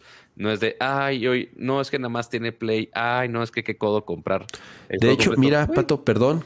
Dime. De hecho, en Xbox, por lo que tampoco necesitas Gold, o sea, puedes ah. jugar en línea Halo Multiplayer sin tener gold. O sea, es gratis, gratis, todo gratis, pato. No, hombre, con todo. con todo. ahí te compras tu, tu Xbox Series S. Y, en PlayStation 5 también. No, en Play no. Ajá. no, imagínate. Estaría muy cagado que corriera en Play con Xcloud o una madre así. Pero ya, ya, veremos todas esas, todas esas opciones. Espero no. Pero pero sí, es, el juego está muy divertido para los fans de, de Halo Multiplayer. Está casi todo exactamente idéntico. Es, bueno, no idéntico, o sea, sí mejorado. Este, muchos modos de juego. ¿Qué tal corre el este, Xbox, Pato? No, pues corre de maravilla. sí, ¿verdad? PC, más o menos, más o menos. O sea, no está mal, pero sí pide bastantes recursos. A pesar de ser un juego que visualmente sea así espectacular, la neta, ¿no? O sea, Halo nunca ha sido así, este, como estandarte de gráficos de última generación. En PC es, hay que saberlo tunear un poco en los settings para que corra bien. Y digo, no, no, tengo una tarjeta tan, tan pedorra. Sí. Sí, tampoco así de, de una menos de 1080, pues sí, no, sí, sí, está más choncha. Pero este, en Xbox sí te da la opción de que tú puedas seleccionar los gráficos, muy, muy sencillo. De modo performance, modo gráficos. Yo lo he dejado en modo gráficos porque la verdad, así que tú digas, necesito, me urgen los 120 cuadros, tampoco. Este, sí prefiero más que se vea bonito, por así ponerlo. Pero, este, no, pues corre, o sea, al menos el modo gráfico, o sea, enfocado en eh, darle prioridad a los gráficos, está perfecto, está increíble, corre bien. Lo único posiblemente que se tarda es un poquito el matchmaking. El, la carga de los mapas y demás, eso sí, corre rápido. Pero sí, de repente el matchmaking es medio confuso. El, el UX en general sí es un poquito confuso todavía. Este sí me hubiera gustado que se enfocaran un poquito más en hacerlo más, más sencillito. Pero fuera de ahí, pues el juego corre bien. Sigue siendo. ¿Sigo siendo malo? Sí, sigo siendo malo. Este, pero necesito practicarle bastante más para. Ya, ya tengo la excusa de decirle a Kama, por más que Kama no tiene la consola Xbox, pues ya le puedo decir de, hey, güey, ya podemos echarnos unas partiditas de, de Halo Infinite, aunque sea crossplay con, con PC, ¿no? Pero. Así es. Ahí, está. Si no lo han jugado, si no lo han bajado, si tienen la posibilidad de usarlo, pues bueno, bájelo, está gratis. Chéquenlo. Este, porque sí, seguramente va a ser un madrazo en esta Navidad. Eh, oigan, a ver, rápido, antes de pasar al siguiente tema, justo estaba aquí viendo mi Twister. A ver. Y ve, ve, ve, lo que escribió eh, sonorito arroba CR, ceros con doble O. Eh, tiene su playera. Pato, ¿cuándo hicimos? ¿En qué momento? ¿Qué pedo? Vamos a demandarlo. No, no es cierto. la, neta, que, oye, qué padre, qué chingón. O sea, este, está increíble que, ya ven. Ya, tenemos la, ya, tenemos la, prueba de concepto. Si nosotros no probemos, que ustedes mismos. la neta que, o sea, qué, qué chido, la verdad. Oye, eh, gracias por, por la foto y, y qué chingón, la neta. qué padre. Bien verga. Ey, este, ey. Ya más excusa de tener que hacerle. Pero... ahí se los pongo, se los pongo en el, en el chat. Eh, ahí si quieren ver su playera. Así que ya lo van a estoquear así de pon. Ah, ¿sabes qué? Como el misterio de, de alguien que hizo la cuenta de Nercore en TikTok. Que yo no tengo ni idea quién la hizo. ¿What? Hay una cuenta de Nercore en TikTok y hacen clips del, del programa. Órale. Sigo pues, sin saber quién es. Mira, ya, y tiene, este, ya y tiene este manager y todo sin que nosotros movamos un dedo. Ajá, sí, exacto. ya vamos a tener que ahí ver qué pedo con regalías y todo ese desmadre. Dice Lorenzo, ¿dónde las venden? No, no las venden en ningún no, lado. no, él, él, se la hizo, ese es el chiste. Él, él se la hizo porque nosotros estamos bien asnos y no hemos sacado nuestra propia mercancía. Exactamente. ¿Por qué, ¿Por qué la tiene? Porque nosotros somos bien asnos. Así es. No, no es suficiente con que seamos bien patos, somos bien asnos también. Pero em, digamos, al siguiente tema de videojuegos, que sí va a dar mucho a, a peleas. Te digo algo, Pato. A ver, yo no los he visto, así que yo, yo iré así. Las, las opiniones y expresiones que tenga durante, durante el, el, el, este segmento serán 100% real, no fake, porque, porque yo no he visto las nominaciones, la verdad. Mientras Kama lo está cargando, ¿de qué estamos hablando? De las nominaciones a los Game Awards. Que, pues sí, es esta, no sé si institución, pero esto, este organismo que, es un pinche show que organiza un güey. Es un pinche show. no, que, la neta ya lo hace. mira, yo siempre lo he dicho, este Year of Niley, la verdad, no. No es como alguien que me haga, caiga. O sea, no, es que me caiga mal, porque no lo conozco, no podría decir que me caiga bien o mal porque no lo conozco, pero no se me hace como, como un presentador así con mucho carisma, ya sabes. Entonces, no sé, algo, algo tiene ese cuate ¿Algo que hizo bien para juntar los recursos para hacer. Lo hace muy bien. Cada vez mejor, Pato. O sea, ya la importancia que tiene este evento para las dos cosas que hace principalmente. Número uno, para premiar juegos. Ya se lo toman mucho más en serio las compañías. Y número dos, para hacer, para presentar juegos. Ya también es un evento en donde se presentan muchos juegos nuevos. Correcto. por primera vez. Entonces, la verdad, el evento ha tomado cada vez mucha fuerza, ¿no? Sí, harto trailer, vemos. harto trailer. Ajá, exacto. Pero, pero, este, vamos, vamos a verlos, Pato. A ver, ¿qué, qué, cómo es la tocada? Es, vemos aquí todas las categorías. Madre santa, no los vamos a ver todos, ¿no? A ver. mira, yo creo que vamos de atrás adelante. Vete a. Porque hay muchos no, sí de. un chingo. No, vete de. Mejor. a ver, a ver, no. Mejor multijugador. mejor multijugador. A ver, juego de rol. Role playing. Esta categoría sí me interesa porque, porque sí puede ser que haya jugado algunos. Cyberpunk 2077. No fucking way. Que ya después de todos los parches, quién sabe. O sea, podría defenderse un poco después de todos los parches. Monster Hunter Rise. Se acabó, pato. Denle el premio. No, bueno. No necesito más. Como la bola en la ingle. No necesito ver más. Denle el premio. qué? ¿Perdón? ¿Perdón? ¿No sabes la bola en la ingle, pato? ¿No, sabes esa referencia? A ver, chavos, en el chat, denle, unas clases. tengo ahí este, problemas existenciales con esto. Pero bueno, ¿quién más está nominado ahí? Eh, Scarlet Nexus, Shin Megami Tensei 5 y Tales of Arise. Este, obviamente de los que más conocemos nosotros, Cyberpunk y obviamente conociendo a como Ramsa, Monster Hunter Rise. Eh, Cyberpunk yo sí lo jugué, Monster Hunter Rise un poquito. Este, aunque Scarlet Nexus tampoco es mala opción. Está buenísimo. Yo jugué, mira, bueno, está buenísimo, pero no lo acabé. Yo estoy jugando, bueno, yo Monster Hunter Rise es el que más jugué de esos. Scarlet Nexus lo jugué, pero no mucho. Y ahorita estoy jugando también, ahorita uno de los juegos que estoy jugando es Tales of Arise. Tales of Arise está bien chingón. Scarlet Nexus está bien. Ahora, Shin Megami Tensei 5 salió ayer. Me, están regañando en el chat. Sí, sí, este, sí. ya, perdón por no saber esa referencia de los Simpsons, lo siento. En mi casa este me regañaban porque escuela católica. A ver. Pero bueno, este. Shin Megami Tensei salió antier, pato. Nadie lo ha jugado. O ayer, no sé. o creo que no, creo que ni ha salido. O sea, o, lleva cinco días. Lleva cinco días. Correcto. Pero ya está ahí. Ok, supongo. No he leído reseñas, no lo estoy jugando.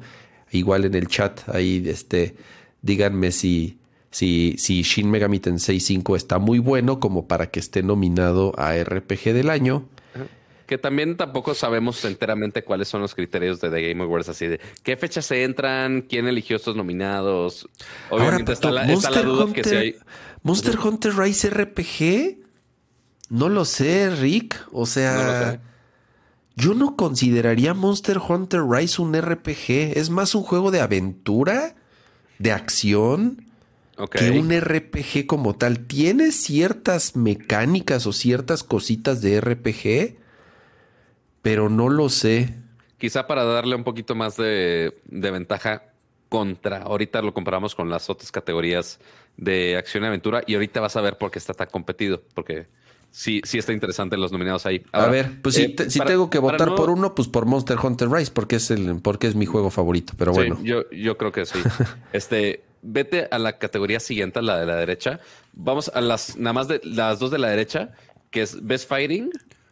Este. A ver, eh, hay unas flechitas arriba. Fighting. Ok, a ver. Eh, Demon Slayer, Guilty Gear, Nickelodeon. Puta, no he jugado ni uno, pato. Aquí sí, o sea, juegos de pelea, güey. Estoy perdido. O sea, el de Nickelodeon se hizo medio viral porque sí, jugar con Bob Esponja y demás. O sea, hacer el Smash de Bob Esponja, pero me. El que se me hizo muy cagado es. Dale, eh, la parte de arriba dice Next Category. Y hasta del lado derecho.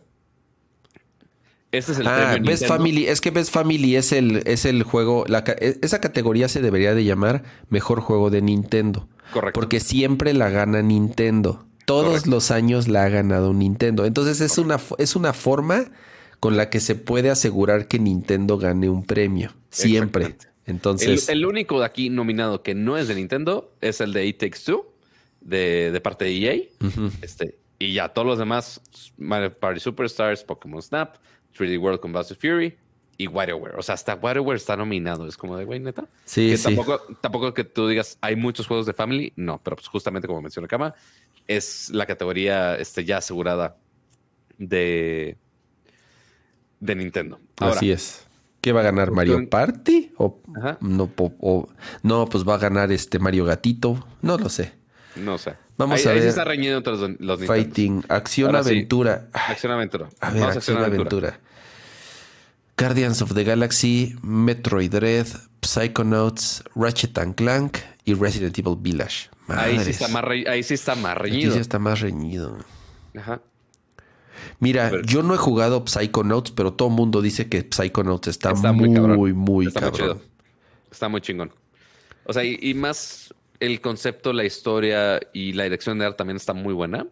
Este, pero, y que curiosamente de estos, casi todos nada más eh, Guardians of the, of the Galaxy no lo he jugado, pero yo, por más que sí amé Psychonauts, yo creo que me iría por Rift Apart, ¿eh? Por Ratchet, Ratchet and Clank está muy, muy cabrón. Ese sí lo jugué. Eh, Metroid Dread, obviamente sí.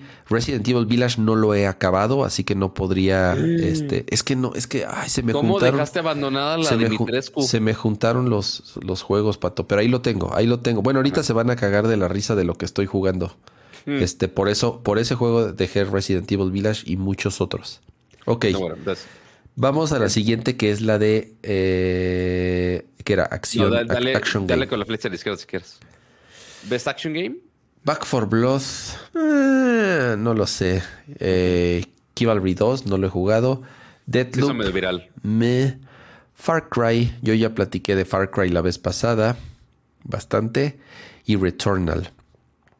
Se lo daría a Returnal, creo. Es el que más has jugado, ¿no? Bueno, que Far Cry sí le diste Eh, no, también. pues fíjate que tanto Far Cry como Returnal también jugué Back for Blood algún pero no, no- no- se me hizo. Creo que Back innovador. for Blood es demasiado pronto, le falta al juego eh, mucho contenido todavía. Está muy early stage como para ya nominarlo a, a- a juego del año.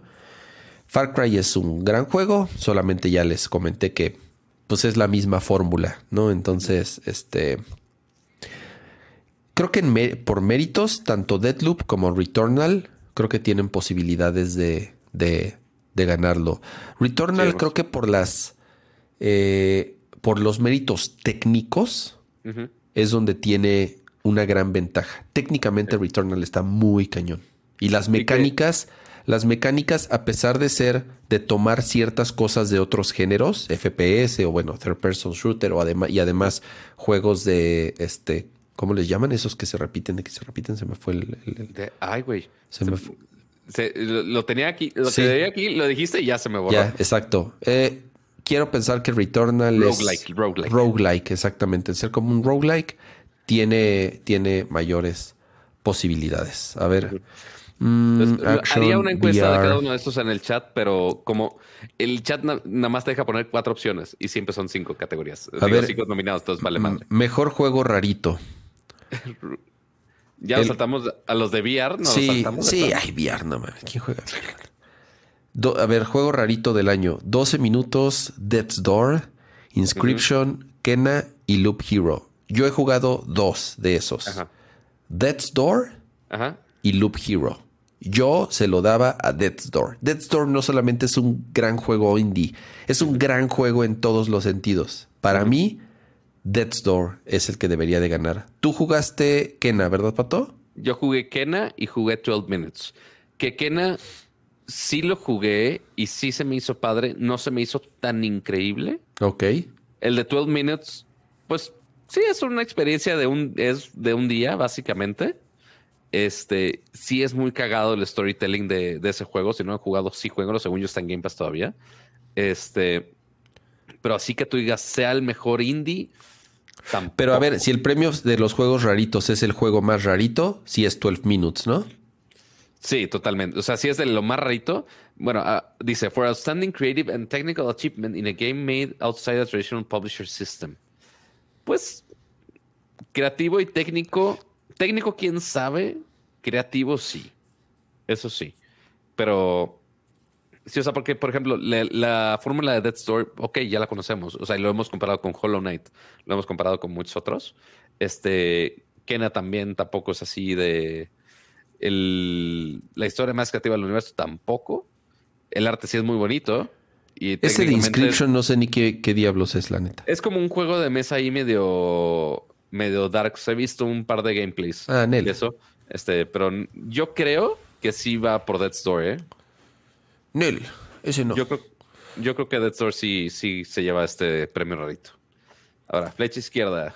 Nos No. vamos a. Best oh, no, ¿cuál Indie? Best Ongoing, Best Games for Impact, Best Performance. ¿Qué diablos es Best Performance? A ver, por pura curiosidad. Ah, de actuación. Ah. Ah, pues fácil.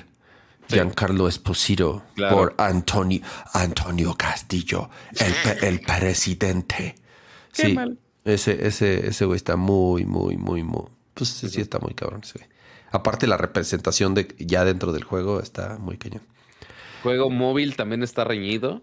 Audio design, score and music. A ver, score and music. Ajá. Fácil, pato.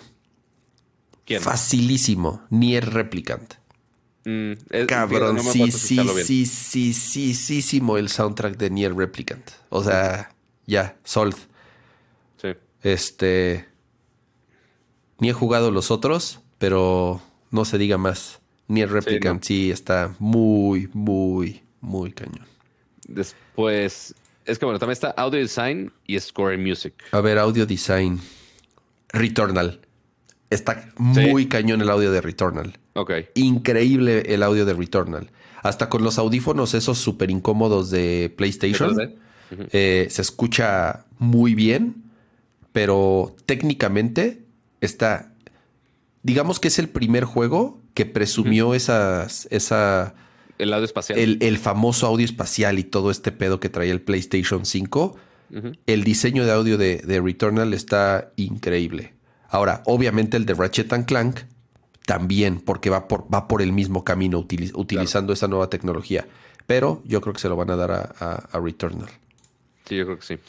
Este, Em, ¿cuál más? ¿Nos queremos ir en orden? ¿Nos queremos ir Dirección de cuál? arte. Sí, porque ya son como los, los importantes. Ajá. The Artful Escape. Ese no lo tengo ni idea. Pues es, de como de una bandita de, rock. Este es rarito, güey. Ajá, sí. Deadloop.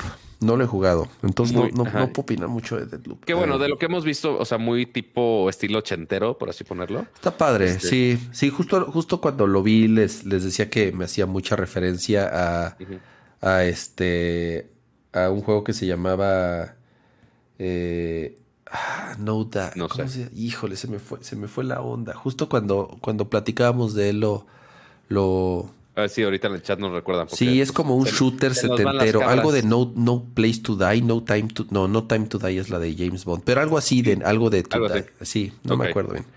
Kena, eh, sí, la dirección de arte de Kena, pues todo mundo decía que parecía este De película así, de, ¿no? de Pixar o de DreamWorks, exacto.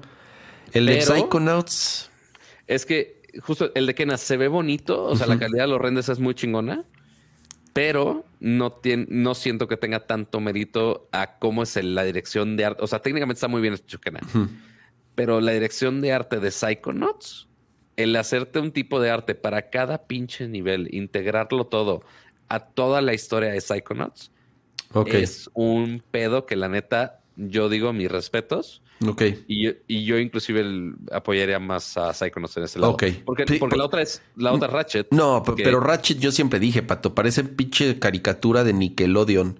O sea, es el diseño, el villano, el diseño de los villanos y de los personajes es la- lo más gringo y más de Nickelodeon Ah, bueno, sí. que yo he visto en mi vida. A mí pues, el, juego o sea, niños. sí, sí, súper genérico. A mí el estilo de Ratchet and Clank no se me hace, te digo, como de, como de Nickelodeon.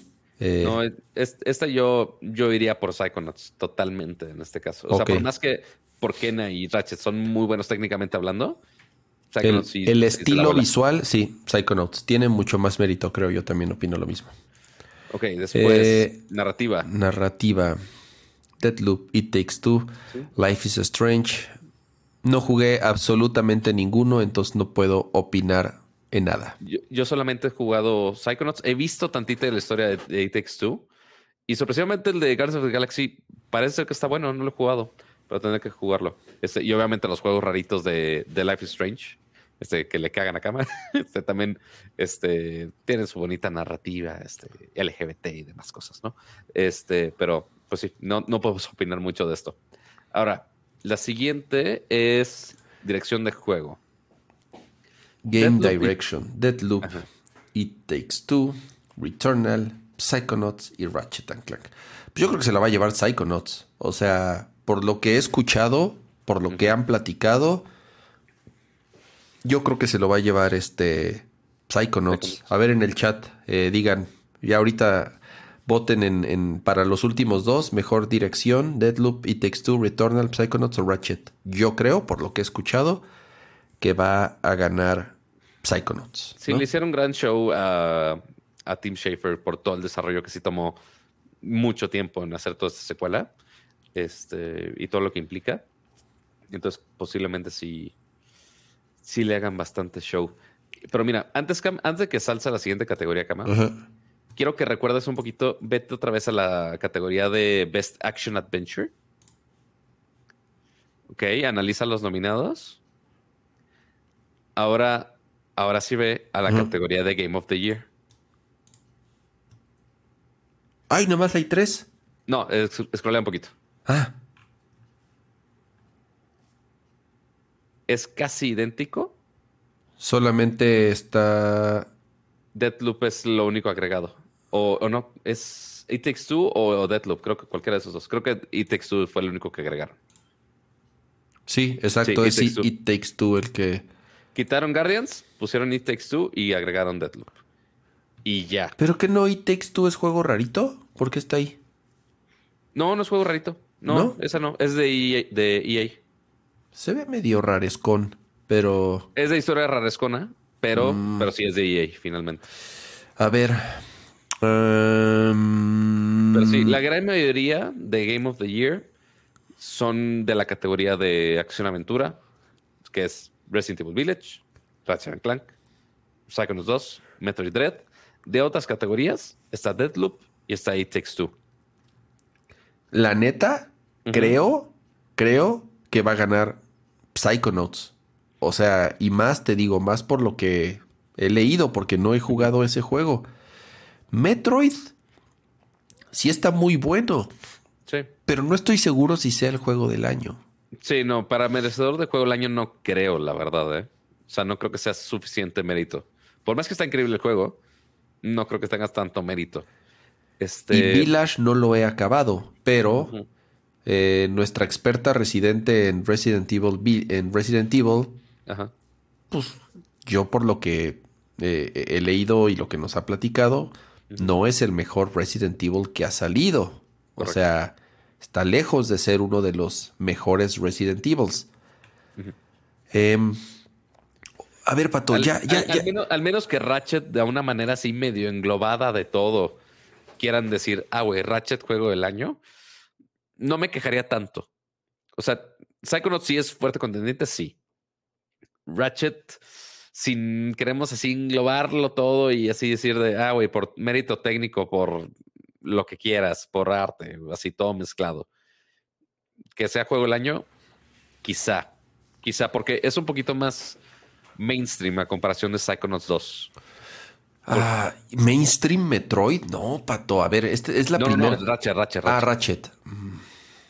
Sí, no, Metroid sí es muy hipster. Este, por más que sí es una de las franquicias más grandes de Nintendo, pues sí, o sea, no, no es tan popular, no es, no es Mario Gatitos. Yo este, creo, yo creo que va a ganar Psychonauts 2. Eso es lo que yo creo. No estoy seguro si es lo que a mí me gustaría, pero ya viendo, viendo la lista, Pato, un año flojón, ¿no? Sí, por supuesto. O sea, un año bastante flojo. O sea, un año en donde sí hubo un chorro de retrasos. Todo se fue a 2022 o hasta 2023 o incluso ni fechas tenemos. O sea, juegos importantes que pudieron haber entrado en estas nominaciones, por ejemplo, como Horizon, la secuela, eh, pues obviamente ya no hubo, ya no hubo. ¿Sabes cuál es la explicación de todo esto, Kama? Eh. Está bien fácil. Ahí en las categorías hay uno que se llama Most Anticipated Game. Eh, aquí está. Literal, o sea, por eso tenemos estas categorías, porque, pues sí, todo fue hype de, güey, a ver qué sale este año. Y pues sí, ahí están justo todos los juegos que estamos esperando así muy próximamente. Y pues, güey. No está Forza. ¿Qué pasó con Forza, Horizon? Forza Horizon está en el de carreras. En Racing Game y ya. Pues sí, bueno, es, que es... No, están, están otros. Ok. Este, pero obviamente Racing, o sea, ves, es mejor juego de carreras y de deportes compitiendo contra F1, FIFA, Hot Wheels o Riders Republic. Ese sí es como ya juego, este premio regalado para Forza Horizon. Este, pero sí, sí están otras categorías, pero tampoco este gran favorito a ganar en las Pero sí, Racing sí está. Yo insisto que no fue un gran año, la neta. Sí, no, totalmente. Eh, o sea, Nintendo, que es una de las, no sé, siempre tiene, o sea, digo, sí, ya sé que, que, son juegos un poco difíciles. Dame un segundo, voy a, sonarme la nariz. Así, yo también eso, eso, eso, eso fui a hacer ahorita. Este, yo opino que, que, que fue un año flojón, de nuevo, lleno de retrasos con muchos lanzamientos cancelados y como dice Pato, puede, podemos verlo aquí en, en este eh, en la lista de cuáles son los juegos más, más esperados. Aunque también ahí medio se volaron, porque Starfield, Starfield creo que es para el 2025. O sea, Starfield sí ni siquiera hay fecha. Eh, porque entonces hubieran metido ahí también eh, Bayonetta que eh, o Metroid Prime, que también desde cuando nos lo están prometiendo. Entonces, híjole, es, es un año de nuevo, insisto, en mi opinión, flojón, en donde salieron cosas a medio cocinar en alguno de los casos, ¿no? Entonces, eh, si te vas a la lista de juego del año. Si ponemos Half-Life 3 en la lista de los más. No, bueno, este, pero sí, de juego del año, pues sí, o sea, así que tú digas grandes contendientes o grandes favoritos, así que la respuesta sea obvia, mejor juego del año. Pues no, lamentablemente no. O sea, y algunos juegos que jamás hubiéramos pensado de, bueno, nominados a juegos del año, de parte de Microsoft Xbox, ok, su carta más fuerte este año fue Psychonauts. O sea, uno no pensaría que un juego relativamente rarito como Psychonauts fuera su carta fuerte de juego del año. O sea, Forza, pues sí, o sea, para los fans de las carreras y demás, sí, es buen juego, pero para juego del año, pues no iba a llegar jamás. De parte de Nintendo, pues nada más fue Dread. Hasta ahí todo lo demás fueron remakes. Sí. Eh, que si el Mario Gatitos, que si eh, el Mario Party. Sí. Todo, todo se fue ahí totalmente. De EA, pues fuera de It Takes Two, ¿qué has sacado EA? O sea, fuera de los FIFAs, ¿qué más ha sacado EA? No, pues Battlefield ahorita. O sea. Pero aparentemente no entró. No, no, bueno, y con toda. O sea, yo no sé si porque de plano no. Eh, no alcanzó por tiempo. hablamos de ello. Eh, o, por qué. O sea. Pero en general, Pato. O sea, también no muy variado si te fijas, se repiten los mismos juegos una y otra y otra y otra y otra vez en muchas categorías. Entonces, también eso significa que no hay una, una cantidad sustancial de juegos destacables como para que entren en diversas, en, diversas este, nominaciones. Entonces, yo insisto que, que, un juego, eh, digo que un año bastante flojón, no está Cyberpunk, sí, banda, está, Cyberpunk lo nominaron a mejor RPG. Exacto, ¿no? O sea, lo cual también así. RPG, sí, sí es medio RPG, pero también está como. No lo sé. Em, esperemos que el evento. así es, esperemos que el evento brille más por. ¿Por los anuncios? Por los anuncios. Eh, luego hacen ahí como nuestro invitado musical y ya sabes, llegan ahí a hacer como performance de los temas ahí en orquesta y eso está, eso está, eh, eso está chido, ¿no? Muy, muy de los Oscar tal cual, ¿no? Pero... A ver si no sale Kojima a anunciar X o Y cosa extraña. Estaría bueno, o sea, la, la, la verdad te digo, o sea, ha sido un evento que en los últimos años ha tomado bastante fuerza para hacer anuncios interesantes. ¿Qué fecha es? Son en diciembre, diciembre 9. Ok, pues sí, ya no falta mucho. Así es. Además va a ser eh, en persona, ya van a tener el, auditorio lleno. El Microsoft Theater. Así es. Entonces, pues, pues a ver, eh, ya yo creo que por esas fechas, sí, por esas fechas todavía eh, tendremos transmisión. Acuérdense que nos tomamos unos, un par de semanitas ahí en, fin de año y regresamos cuando es este el CES. Después del CES. Así es, después del CES, justamente es ya la costumbre de, de regresar. Entonces, eh, sí, pero sí vamos a poder comentar todo lo que presenten en el show. Vamos a los siguientes temas, Pato, porque nos faltan todavía algunos y... Faltan un par de temas este, medio controversialones. Para no este, extendernos tanto. ajá, ambos de, de, dramas de la industria de los videojuegos y hasta de, hasta de reviews de juegos, que ahorita hablamos ahorita este, más este, a detalle. Hablemos, sigamos, sigamos con esta racha pésima que ha tenido este Activision Blizzard eh, por todas las acusaciones que sí de acoso, este, bueno, principalmente de acoso, este, eh, de a, mujeres en, dentro de la industria de los videojuegos, principalmente en esta empresa, y que aparentemente no fue un caso aislado, sino que es algo que ha estado pasando ya por muchos años, lamentablemente.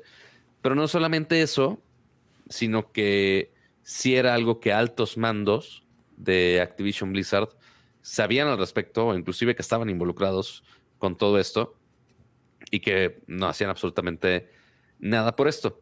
Eh, porque esta semana se salieron algunos reportes aún más este, fuertes, ¿no, Kama? Un, madrazo de reporte, y es que creo que no hay otra palabra para, para describirlo. Eh, salió una nota en el, en el Wall Street Journal, en donde, además de todo esto que comentas, Pato, más de 500 reportes por eh, acoso sexual, por desigualdad, por inequidad laboral que se han ido documentando y que obviamente ya eh, por eso Activision Blizzard ha sido demandado por eh, una entidad del estado de California y que cada vez otras entidades gubernamentales y otras organizaciones han eh, obviamente eh, este, documentado y que, que, han denunciado. Con, este artículo, Pato, el, lo, que se, lo que se comprueba es que altos mandos, y me refiero hasta arriba, a, CEO. Al CEO de la compañía, que es eh, Bobby Kotick, quien en numerosas ocasiones comentó que él no sabía nada de esto, que le sorprendían estas acusaciones, que él se había esforzado de crear en Activision un ambiente agradable de inclusión, equitativo, ya sabes, eh, para todos los empleados. Resulta que hay reportes en donde eh, fechas muy específicas y actos muy bien detallados en donde él estuvo involucrado en temas de acoso sexual directamente con asistentes suyas. Y hay un caso en donde, ya medio grave, Pato, en donde eh, una de las azafatas de su jet, porque obviamente él tiene un jet privado, acusa al piloto de acoso sexual y él, en vez de, en vez de correr al piloto o en vez de llamarle la atención, al revés, se pone de su lado, la acusa a ella, la amenaza.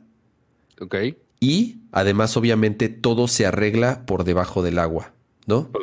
Entonces, igual, un caso bien detallado de una asistente eh, de él, en donde incluso la de la, la, la, la este, eh, ¿cómo se, eh, ¿cómo se llama? La amenaza de muerte así tal cual. Le dice, ¿sabes qué? Debería de matarte mejor, en donde también las cosas se arreglaron fuera de la corte por debajo del agua.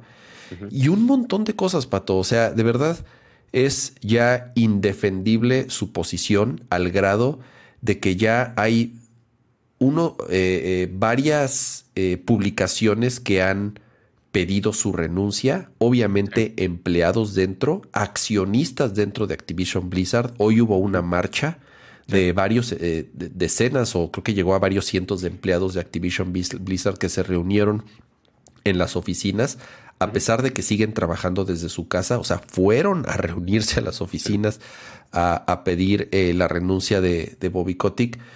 Eh, y justamente hoy también Phil Spencer, del que estábamos hablando hace ratito, mandó un correo a todo, a toda la compañía, bueno, a todo Xbox, diciendo que está aterrorizado y que es indefendible la conducta de alguien como Bobby Kotick y que están evaluando la relación que tiene Microsoft con Activision Blizzard. O sea, imagínate ya cuando alguien como Phil Spencer dice, ¿saben qué?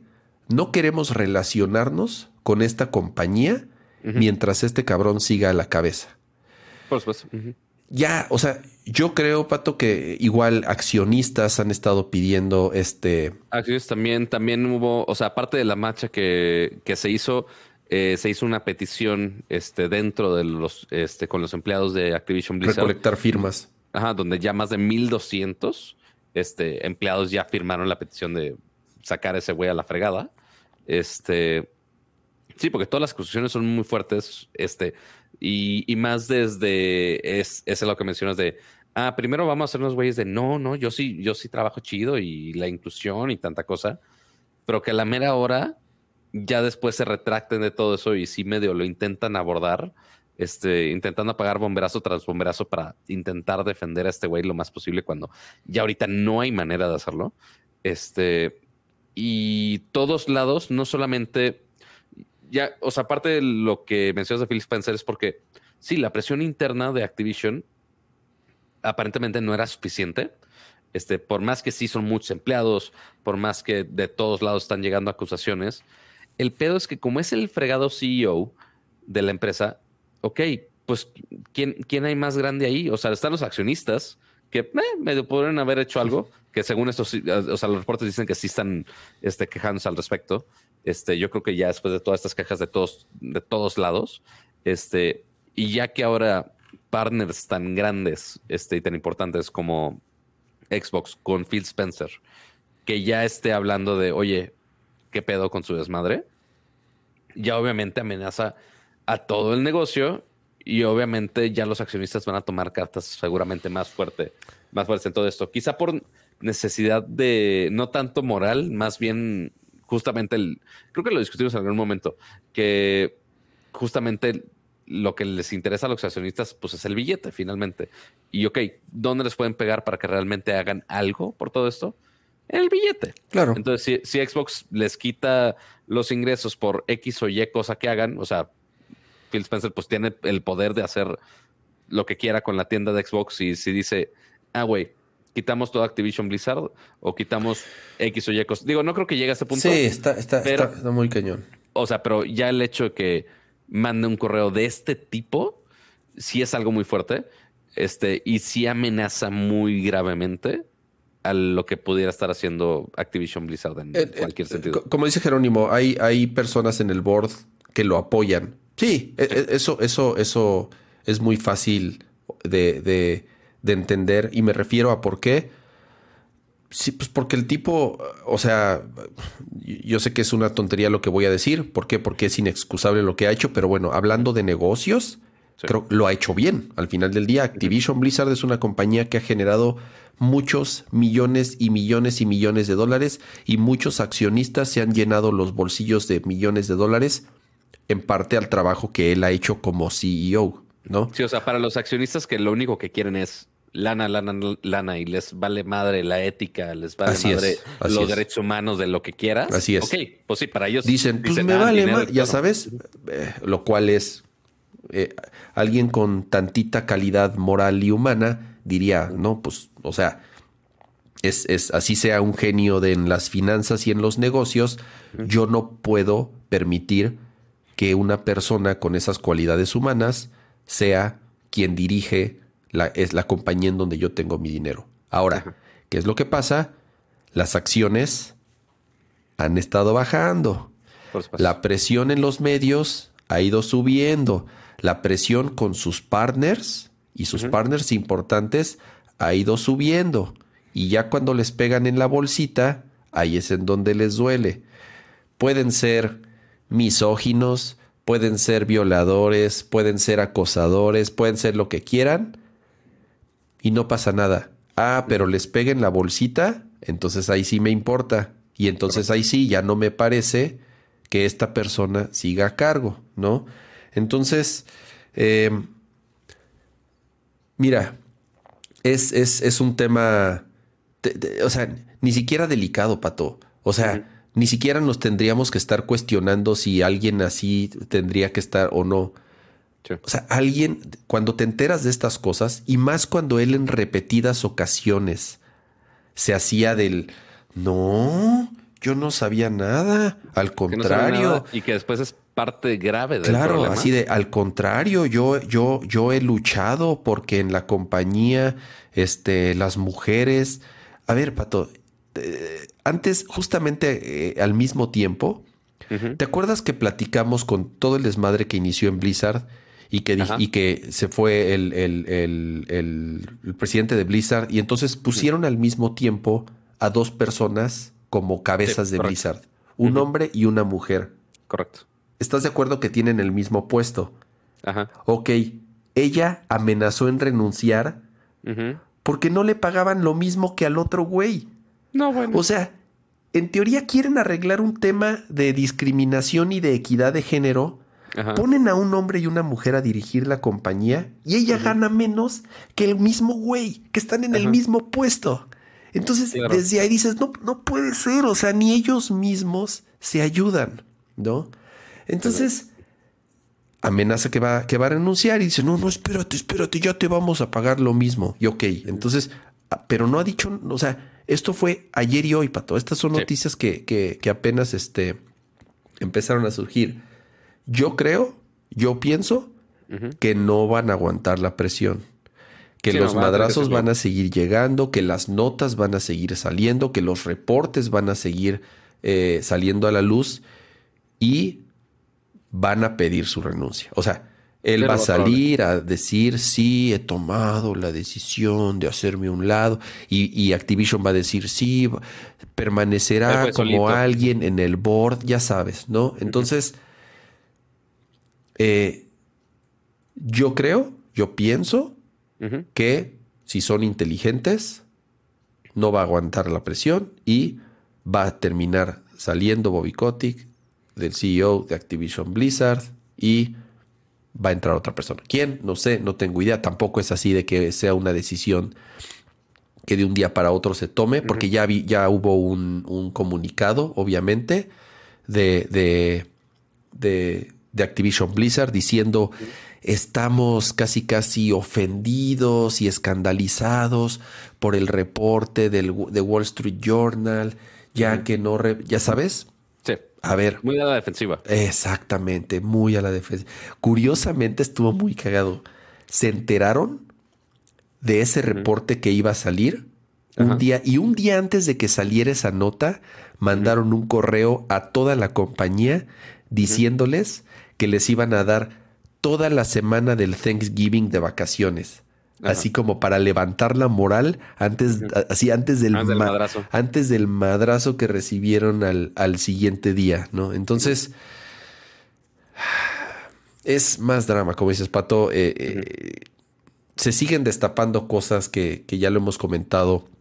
A lo mejor antes era más fácil ocultar, a lo mejor era más fácil tapar ya hoy en día ya no está tan fácil, ya la transparencia, ya eh, eh, eh, esa búsqueda de equidad, ¿no? Que, que, se quiere tener, que, se, queremos que exista en, sobre todo en la industria de videojuegos, que es, o de la tecnología, que es en lo que a nosotros nos, nos atiende principalmente.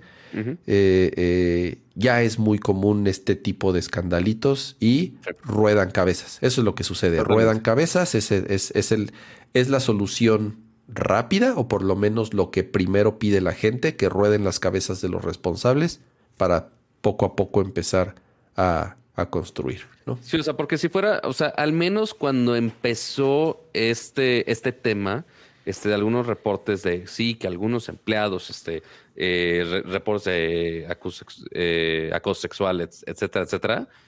Ok, o sea, no, no siempre tiene que caer la cabeza más alta para solucionar este tipo de problemas al inicio, pues, eh, pues estábamos dudosos de que iban a, aportar a Y rodaron varias, o sea, van y, varios. Y rodaron varias, ajá, y rodaron, varias, o sea, porque esos problemas han surgido en todo tipo de industrias, todo tipo de empresas. Algunos lo solucionan bien, lo abordan, cool, este, sin tumbar toda la empresa.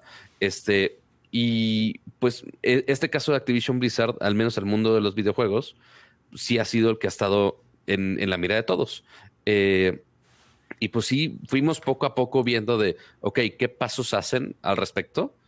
Y claramente eh, vimos que no era un problema de un par de cabezas en, niveles más bajos o de cierto grupito, los que se tomaron este, la foto en el hotel donde acusaban a todo mundo ahí, este, no era nada más ese grupito, sino que ya vimos que fue un problema de toda la empresa per se. Este, y, ok, toda esa mentalidad. Sí, si así es pues, la cultura, si así es la cultura de origen de esa compañía. Ajá. Sí, porque esa, eh, ajá, y esa cultura, pues, ok, o sea, cambiar la cultura de toda la empresa está cabrón. O sea, es, o sea, es, realmente es, ah, güey, cambiar a todos los empleados. No, no, o sea, no, no es posible. Pero el problema es, ok, si esa cultura está respaldada por el amo y señor de la empresa, en este caso el CEO, pues ok, ese cambio por más que mataran a un par de cabecitas abajo, si el mismo, el güey que lidera todo ese equipo va a seguir exactamente igual, esa cultura no se va a ir de ahí nunca. Este, eventualmente, pues sí, el, jefe de, toda la empresa va a tener que ir reformando y cambiar esa cultura y que no es, no es algo fácil. O sea, por ejemplo, si quitan a este güey de CEO y ponen a una chica al mando, este, ok, pues sí va a empezar así ya un cambio de cultura, pero del día al otro. Que tampoco lo garantiza, Pato. Correcto. O sea, porque muchas veces eso sucede como por como es el decir, ya, miren, ya está una mujer. Eso quiere decir que todo va a cambiar, ya sabes, eso tampoco es una garantía, o sea, no el hecho de que sea una mujer ya significa que, va a cambiar todo.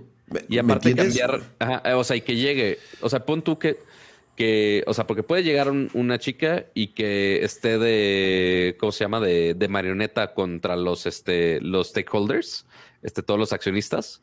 Esa, esa es una.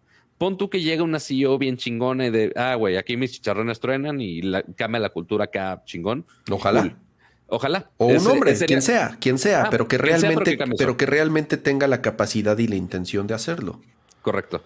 Pero el que ese güey tenga, o esa persona tenga la intención y que realmente se aplique hasta los últimos tramos de toda la, de toda la empresa, es difícil. O sea, tampoco, o sea, cuando sucedas, que es lo más probable que vaya a suceder, este, y que esperemos que encuentren un buen match para este puesto, este, y que realmente afecte ya a todo el mundo, va a tardar. O sea, vamos a encontrar eventualmente algunos casos nuevos, pero en teoría ya cuando se empieza a hacer ese cambio, ya vamos a ver repercusiones mucho más graves. De va, va a llegar y va a decir, ya, ya se acabó la corrupción.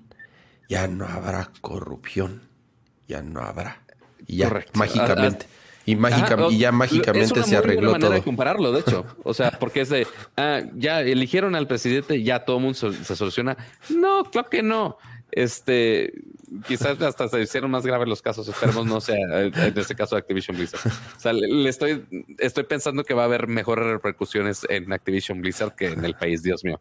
Este, pero sí, habrá, que esperar a ver. Lo más probable es que, como dices, sí, sí se dan a la presión, porque realmente no hay ni cómo defender a este cabrón. Este, y si realmente no quieren cambiar la cultura de la empresa por las buenas, va a tener que ser por las malas, finalmente. Pato, ¿qué hacemos? ¿Qué hacemos? Mira, mira, ¿qué hora es? 11.53. Mira, no es tan tarde porque empezamos temprano, pero tampoco me quiero extender eh, mucho. Quiero hablar de Battlefield 2042. 2042. Que, ah. notemos, ahorita sigue, sigue estando, este, no es el lanzamiento para todo el mundo, ¿verdad? O sea, sigue estando para, ¿o ya?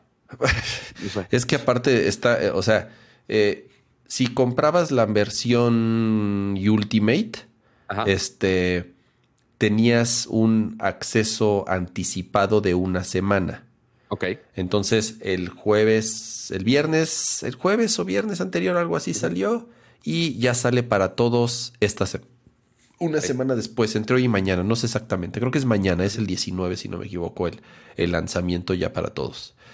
Em, este, digo, disclaimer, este código fue este, enviado por eh, la gente de Electronic Arts. Eh, enviaron un código para PC, que es justamente la versión que yo he estado jugando. Y Ah, estoy, estoy, no sé cómo y notemos que esto es del punto de vista de un hiper mega fan habido y por haber de Battlefield. Kama me ha estado ching y jode de semana, semana por semana. Es de, güey, pídele su código, güey, pide su código, güey, pide su código. Y ahí está su y si no lo hubiera comprado. O sea, al final del día, yo, yo he comprado todos los Battlefield. Soy un fiel seguidor de la serie desde el primerito, desde el de 1942 eh, para PC. Entonces, eh, pues tengo experiencia jugando Battlefield muchísimos años, no sé si casi 20 años, creo que salió el primero, si no me equivoco. Oh, Entonces, eh, he jugado todos los Battlefield desde su lanzamiento. Ahora, no es la primera... A ver, eh, empecemos. Battlefield 2042 ha tenido un lanzamiento bastante accidentado. Ojo, no es la primera vez que sucede esto con Battlefield. El lanzamiento, por ejemplo, de Battlefield 4 yo creo que estuvo peor. O sea, me refiero a problemas con el juego, problemas con servidores, problemas de conexión, bugs, errores, que se que crasheaba, mal optimizado. El 4 tuvo un lanzamiento espantoso. Ahora, el 4 tiene una gran, gran, gran historia de redención. El 4 se convirtió en el mejor Battlefield de todos. De todos, de todos, el mejor Battlefield es el 4 por cómo lo arreglaron, por cómo lo optimizaron, por la cantidad de mapas, por la cantidad de modos, por la cantidad de armas. Battlefield 4 se convirtió en un gran, gran, gran juego, pero tuvo un lanzamiento fatal. Lo que está pasando con Battlefield 2042 es que no solamente tuvo un lanzamiento accidentado, tal vez no tan grave como el de Battlefield 4, o sea, ha tenido problemas de conexión, salen muchos errores, tiene un chingo de box, pato. O sea, box, box de esos de risa, así que, que, que, que, atraviesas paredes o que no puedes revivir o que no, no se distingue quién es el enemigo del amigo porque se borran los iconos y las etiquetas, expandes el mapa y no te ves en el mapa. Eh, te agachas y traspasas el suelo, no puedes revivir a tus compañeros. Eso hablando de los box, ¿ok? Pero hablando ya del core del juego, es ahí donde me preocupa. Ok. Eh, hay pocos mapas, hay pocas armas, muy pocas armas. Lo que hicieron, el, parte de la esencia de Battlefield es que dependiendo de la clase con la que juegas, te tienes que adaptar a la circunstancia. ¿Por qué? Si eliges médico, pues eres el güey que revive en los, en, los, en los squads. Si eres de soporte, eres el que arregla los tanques o los vehículos y además eres el que les da municiones. Si eres sniper, das soporte a distancia o haces spotting. Si eres asalto, pues vas al frente, ¿no? Entonces, ese es el chiste de Battlefield, que formabas squads y estos squads estaban conformados por... por, por dividían los roles. Se dividían los roles. Eso ya no existe, Pato. Eso ya no existe. Lo que hicieron fue crearon unas madres que se llaman especialistas. Ok. Entonces estos especialistas son como personajes, además súper caricaturescos. Eso está súper raro de Battlefield. O sea, Battlefield siempre ha sido como un juego serio, entre comillas, ¿no? más realista, nunca. Más realista, exactamente, ¿no?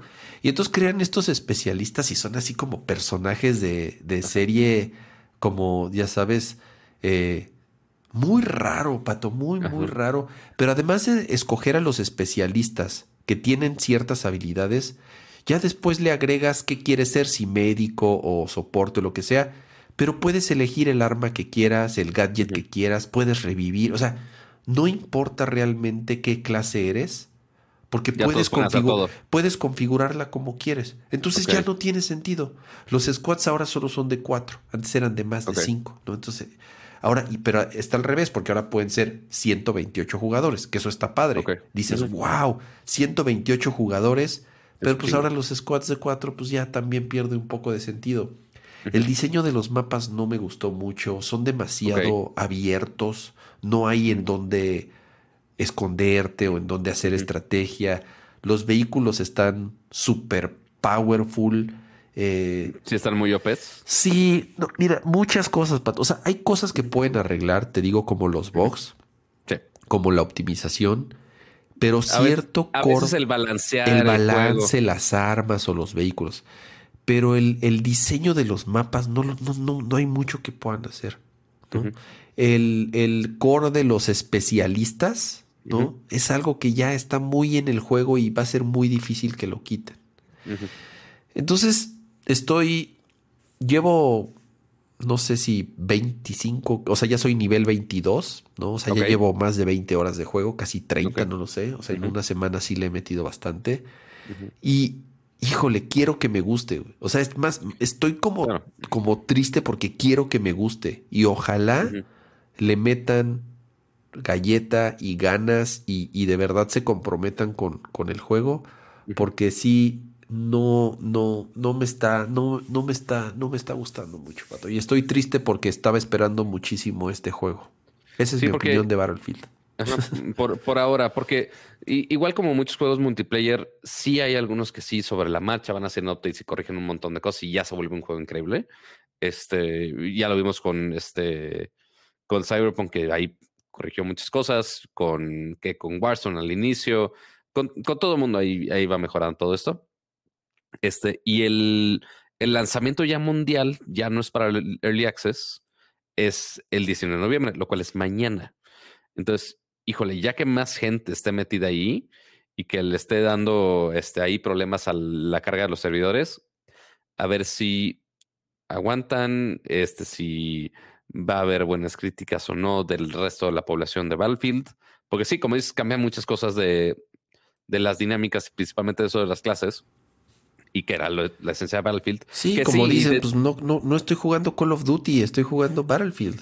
Exactamente, que igual, quién sabe si era parte de eso, de, oye, atraer a la gente que jugaba Call of Duty, traerla para acá, pero al mismo tiempo estás perdiendo a tu audiencia core y, y no, no parte de Nerdcore, no como los miembros core que están aquí en el chat, ¿verdad? Pero, este, pero sí, o sea, esos cambios por intentar ser nuevo y novedoso, quién sabe si destruye un poco la, la esencia de Battlefield que tú tienes ya bien marcada. Sí, tengo esperanza. ¿Por qué? Porque está la historia de Battlefield 4, te digo, o sea que sí se redimieron y, y se convirtió en un gran, gran, gran juego, en mi favorito de todos. Entonces, ojalá, ojalá, ojalá, eh, pero eso, o sea, en seis meses, Pato, en ocho meses, ¿me entiendes? O sea, yo no veo que, que pronto eh, lo arreglen, por lo menos ciertos bugs ahí, o por lo menos que lo vayan optimizando.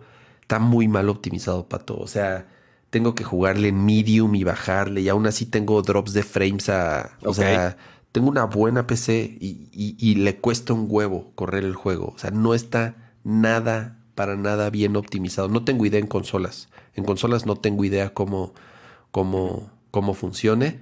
Em, Si, si no me equivoco, en las instrucciones que te mandé, sí hay manera de jugarlo en consola. Creo. Creo que y con la misma cuenta de Origin. O sea, con mi cuenta de Electronic Arts, como lo como se Ajá. compró ahí, doy de alta mi cuenta de Electronic Arts en Play y lo puedo bajar ahí. Creo. Creo. Ahorita checamos las instrucciones porque según yo sí hay manera de usarlo en consola. Este, para ver si mejora un poquito algo. No, creo. No, no creo. Pero- no creo, la neta. Pero, pero igual para que descartemos tantas opciones. Pero igual, seguramente estaremos este, revisando poco a poco si hay algún progreso de algo para que mejore este medio review. Es como primeras impresiones Sí, de la primera primeras impresiones de una semana de juego de alguien que ha jugado casi 20 años eh, Battlefield. En cambio. Pato, así nada más rápido. ¿Sabes Ajá. qué estoy jugando y qué me está gustando un montón? Y no he podido dejar de jugar. A ver, tengo miedo. Strundum. Neta, o sea, ¿Hace cuánto que salió Strundum? Dos años. Dos años. Pero ¿hace cuánto salió el Director Scott? Hace, dos meses. Hace oh, un par de meses. O sea, dos, tres meses. Y ahora, ¿por qué después de tanto tiempo encerrado y que ya puede salir un poquito, decides, ah, vamos a dedicarle no sé cuántas pinches horas del universo a Death Strundum? Primero, me voy a tragar mis palabras porque siempre, o sea, siempre dije que era un juego aburridísimo, ¿no? Ajá. Y que no me llamó la atención y que la primera vez que lo intenté jugar, es que no era muy pesado al inicio. Nomás no pude. Es, es estúpidamente pesado. Eh, ¿Sabes qué me ayudó la, versión de Director Scott? Ajá. Que se ve brutal en PlayStation 5 en 4K. que corre a 60 cuadros por segundo constante. Está cabrón. Que no tiene loadings para nada más que ciertas cositas cuando te teletransportas, o sea, cuando te haces el fast travel o algo así. Em, y que creo que superé la barrera, lo que todo el mundo te dice, no, es que tienes que pasar las primeras 10 horas, así dices, no mames, ¿por qué tengo que jugar 10 horas de algo aburrido para poder llegar a la parte buena? ¿No? Exacto. Ok, va, te la compro. No estoy muy de acuerdo, pero va, te la compro. Me voy a chutar las primeras 10 horas este, para llegar a la parte entretenida. Eh, para quienes dicen que el juego no, no, es que cambie, o sea, llevo ya un chingo de horas, ¿no? y, sigo haciendo lo mismo, sigo siendo un repartidor. O sea, es, eh, la esencia del juego sigue, quiero pensar que así es todo el juego. O sea, yo ya me recorrí casi todo el mapita, ya llevo el 80%, o sea, ya me estoy acercando a la parte final del juego y, sigo siendo este Don Mandados. O sea, no, no. Sí, pues es la esencia del juego, eso no Ajá, exacto. Pero, pero, pero, creo yo que también es muy importante esos ajustes que le hicieron al director Scott, que se enfocaron principalmente en quality of life, en que tenga un poco más de acción, en que las peleas y las mecánicas con las armas sean más, no sean como un, second citizen, sino que sean parte esencial del juego y que no sea nada más como un recurso de último momento. Que hay vehículos que te ayudan, que hay armaduras y attachments y madres que te ayudan a poder cargar más cosas al mismo tiempo. Entonces, el juego, el juego está bien chingón, O sea, pero además creo que también está ¿Cuántas bueno. horas llevas? No sé, como 25, 30. ¿Dónde, estás, lo estás jugando en PC, no? Lo estoy jugando en Play 5. Ah, ok. Ah, cierto, cierto. Lo estoy jugando en, Play, en PlayStation 5. El control pato se siente increíble. O sea, el feedback del. del, del ¿Cómo se llama? El adaptive triggers. De los triggers, del, del, de las vibraciones. Está bien fregón. El, el audio está increíble. Te digo, visualmente no, o sea, no, no, no tose ni un segundo. Es súper fluido todo el tiempo. Entonces, de nuevo, creo que eso que técnicamente ya se juega muy bien, porque en Play 4 le costaba un huevo y con milagro, de milagro, o sea, corría entre 20 y 25 cuadros por segundo. Ya ahorita ya corre perfectamente bien y además se ve increíble.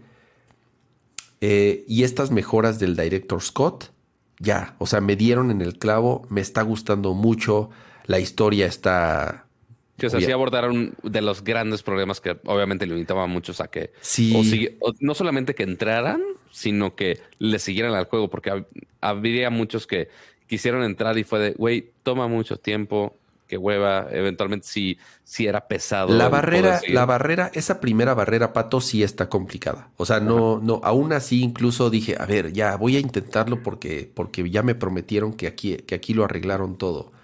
Y la neta sí está, sí está, sí está, sí es un gran juego. O sea, no sé si es la masterpiece y la obra maestra que de pronto muchos dicen que es el epítome del trabajo de Kojima. No, no lo sé, quiero acabarlo y quiero procesarlo, pero, pero, qué equivocado estaba. Ahora, la otra es, estoy seguro que si regreso a jugar la versión original de Play 4, no voy a poder, no voy a poder, voy a decir, no, no, ni madres. Ajá. Estoy seguro. No, es tanto que estuvieras equivocado, Más bien es, ok, abordaron realmente los problemas que tenías para que realmente pudieras jugarlo. Sí, sí, exacto. O sea, yo me acuerdo así, la primera vez que lo puse en el Play 4 y, y el pinche ventilador así se escuchaba como aspiradora y corría bien lento. No, no pude. Entonces no podría regresar. Y la otra, Pato, creo que es parte esencial del juego, que estés conectado. O sea, realmente el, mm, aprovechar que lo, que hacen otros usuarios. O sea, ese juego, cuando lo desconecten de la internet, va a ser otra cosa. Y va a ser injugable. Va a ser completamente injugable. Va a ser una pesadilla jugar Dead Stranding si no estás en línea. Porque realmente todo lo que hacen los otros usuarios es parte esencial del juego y es parte de las mecánicas del juego y es parte de la historia, cómo te vas conectando, cómo vas conectando el país y al mismo tiempo te conectas con otros usuarios. Entonces, ese juego, cuando maten los servidores, se va a morir. Va a ser, mm, va a ser, un, va a ser un juego a medias. Entonces, ese es un gran problema que creo yo tiene este Death Stranding. Qué bueno, digo, o sea, es, o sea, esos problemas, como cualquier otro juego que tenga algún factor en línea, pues sí, o sea, imagínate un multijugador Halo Infinite. Sí, güey, cuando mate los servidores no bajará, pues sí, obvio. Pero y esta función de Stranding, por más que lo vemos como un, normalmente lo vemos como un juego single player, pues ya toda esta, información y todos estos, eh, toda esta interacción que hacen los otros usuarios, sí es importante. Por más que el juego sea de un jugador, si los demás jugadores sí entran en juego en tu partida finalmente de alguna manera. Así es. Pero ese, e, e, entonces quería comentar eso, Pato, porque yo sí estoy, eh, a, diferencia de Battlefield, Strundung está llenando ese vacío de felicidad. O sea, o sea, si esos updates si fueron lo suficientemente mamones para que digas, ok, sí, sí, lo doy una oportunidad. Oh, sí. Así que está para si se quieren perder en las montañas, amigos, este, con Jeff Bridges y cargando bebés este, satánicos y demás. Pues bueno, ahí está el, el Death Stranding, pero Director Scott. Ahora, la historia también estoy así de, mm, espero, espero en algún momento del juego todo cobre sentido, ya sabes, así es. ¿Tú crees que eso va a pasar? sigo, sigo así de, mm, estoy entendiendo, pero no estoy entendiendo, ya sabes. Entonces, yo espero que conforme me acerque al final, las piezas vayan embonando y entonces diga, ah, ok, ok. No, cama. No va a pasar. No Al menos de lo que, o sea, yo vi este gameplays de otra gente que chingas voy a dedicarle todo este tiempo a Death Este, pero sí, es, es bien pinche bizarra. Pero eh, seguro, como eres tú, seguramente va a gustar. Oye, vamos a pasar al último tema y para eso. ¿Nos queda más? Más rápido. La selección random con un cactus. Eh, bien curioso esta nota.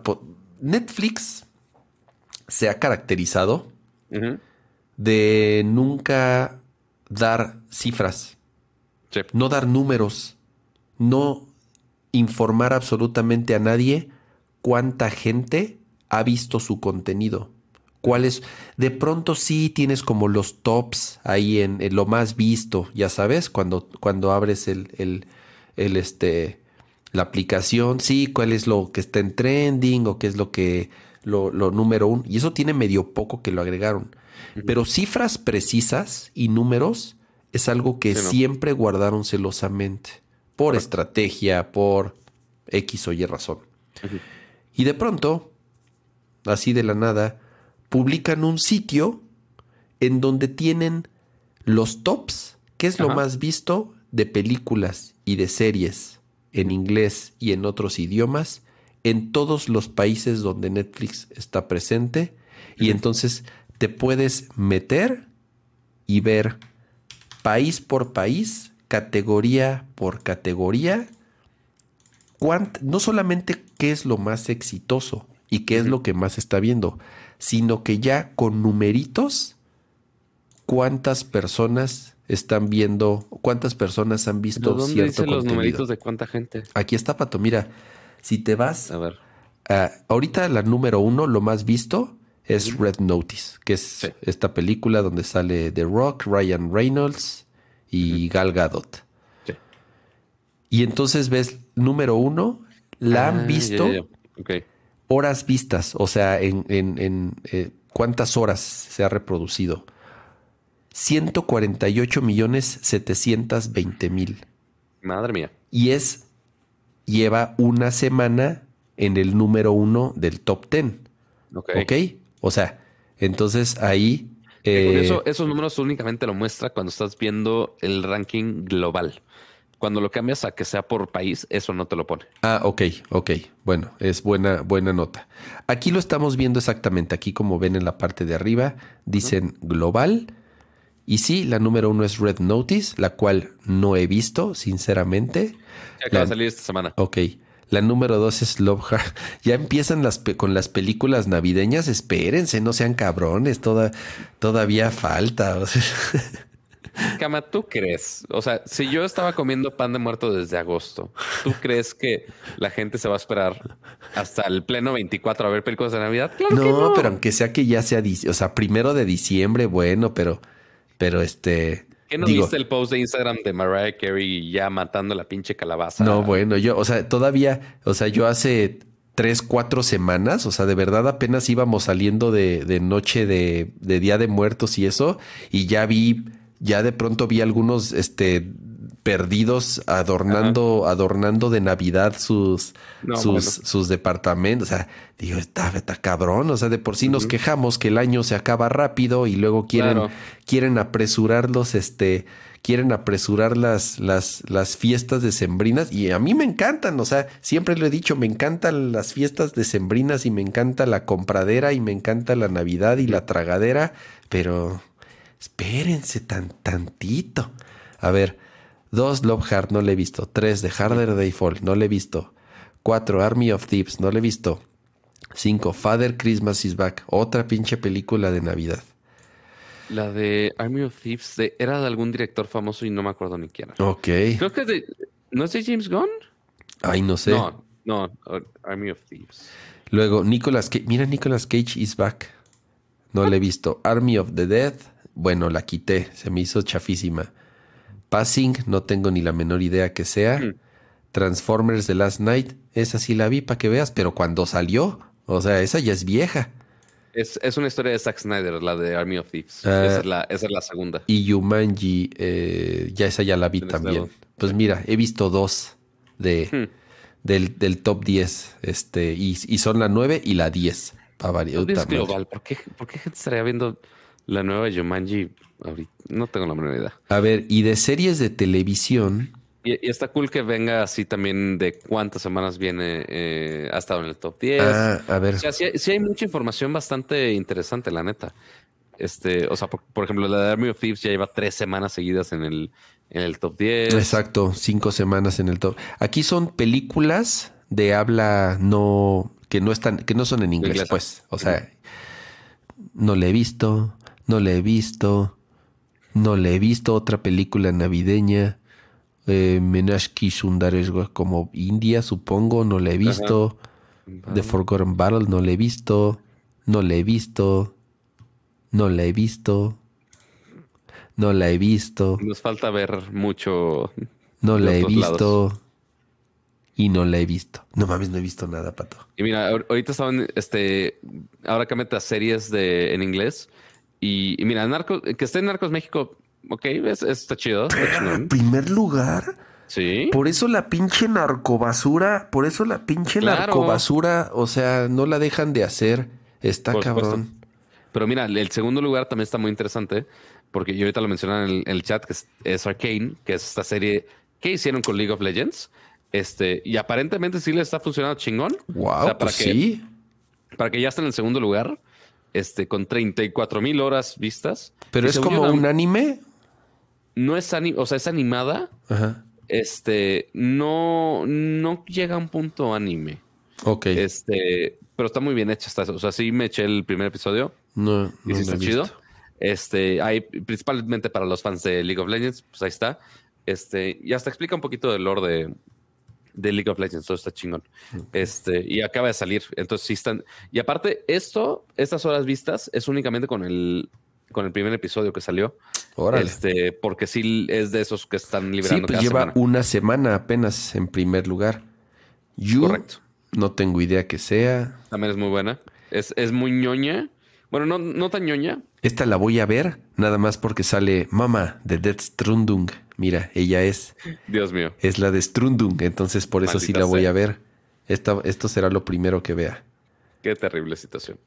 Eh, Ni idea. Big Mouth, Big Mouth es, es, este, una comedia con este. Dynasty es un remake de una telenovela, si no me equivoco. Ni no idea. Idea. Lock and Key no tengo idea. No tengo idea. Narcos México, pero la primera La temporada. primera temporada. No, pues no. Otra vez You y You. Oye, ¿no? Pues Otra vez you. La segunda y otra vez You, la primera. No tengo idea de ver de qué es You.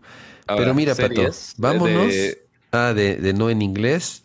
A Demon Slayer, si la he visto. La primera, El obviamente, Squid Game.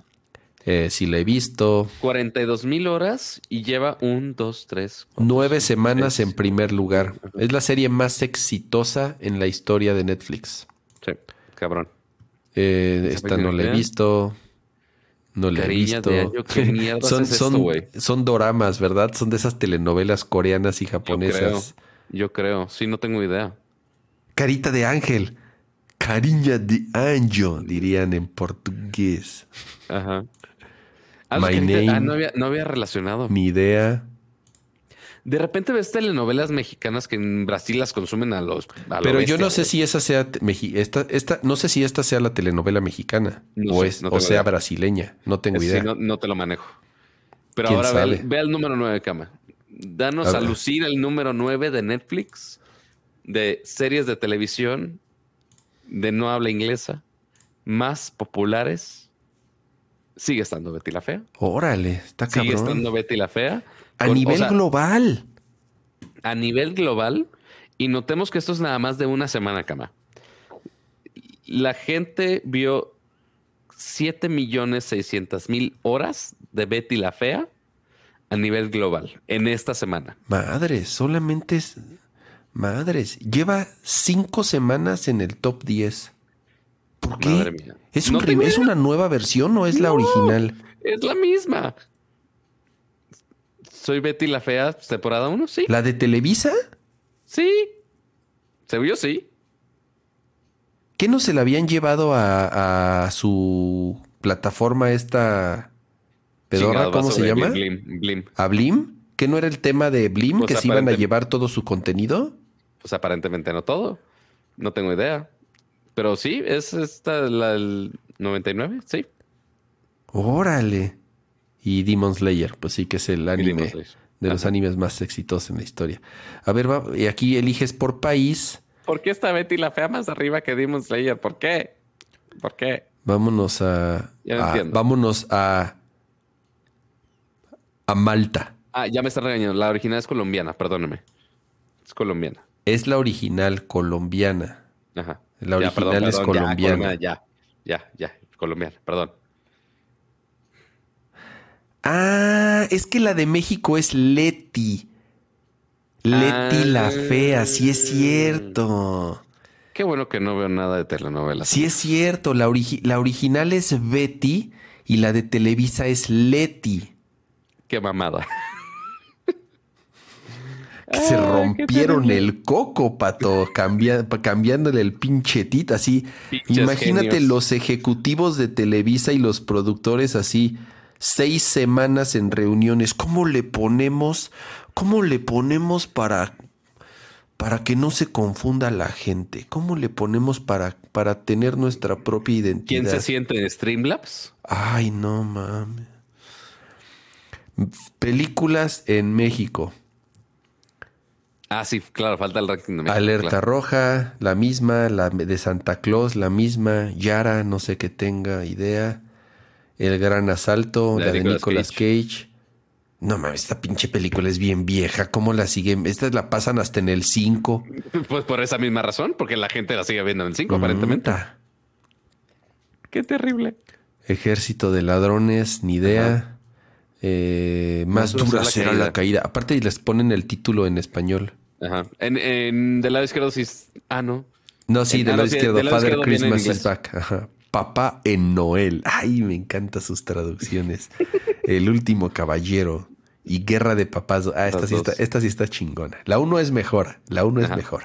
Pero ya es navideña. Ajá. Pero ella es navideña, así es. Bueno, es que todo lo que. Todo donde salga Will Ferrell es bueno. Sí. Y de Y series. Narcos. Mira, ahí está Moma, otra vez. Ah. Vamos a la 1.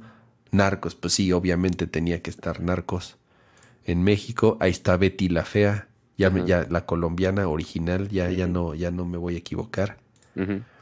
Narcos México otra vez. El Sí. juego de calamar otra vez. What the fuck is this? Ajá, pues es una serie animada, pues obviamente basada en mayas. Que Ok. igual hicieron ruido. La verdad no he visto nada de ella, pero pues, si está en el top Otra vez que Narcos. Está yendo bien. You, no tengo ni la menor idea que es You. La You es, bu- es buena. Este, básicamente es de un güey, este, que se obsesiona con una... Ah, se apagó mi cámara por... Este, Se acabó tu pila. ajá, se le acabó la pila, ya, ya está diciendo de, eh, ya, bájale a su desmadre del stream. Este, pero sí, es muy bueno You. Este, es de un güey que se obsesiona con una chica y pues ahí se pone medio stalker el asunto e intenta conquistarla. Ok. Ahí medio estoqueándola. Está cagado. Este, Luego Luis Miguel, la serie temporada 3, que no la he visto, me quedé en la 2. Yo no he visto nada porque tengo a Luis Miguel cancelado por mi familia. Pa- mira, Pau Patrol, esto- yo, yo, mira, ¿cuántas horas van? Eh, cu- no dice, pero en mi casa hemos consumido gran parte de esas millones de horas de Pau Patrol. bueno. es es parte terrible. de la esencia de Pau eh, de- del- del contenido que se consumen aquí. Tengo dos niños pequeñitos, entonces Pau Pau- Patrol está en el top 10 Pau en Patrol. 13 países. así es. Y la de Mama, otra vez. Curioso, Pues Pato, te digo, eh, por primera vez en Netflix eh, se abre un poco en cuanto a eh, compartir, exactamente, compartir cuáles son los, los contenidos más vistos y ya dando hasta números. Eh, incluso salió por ahí una nota de lo de Red Notice, que ha sido su estreno más exitoso.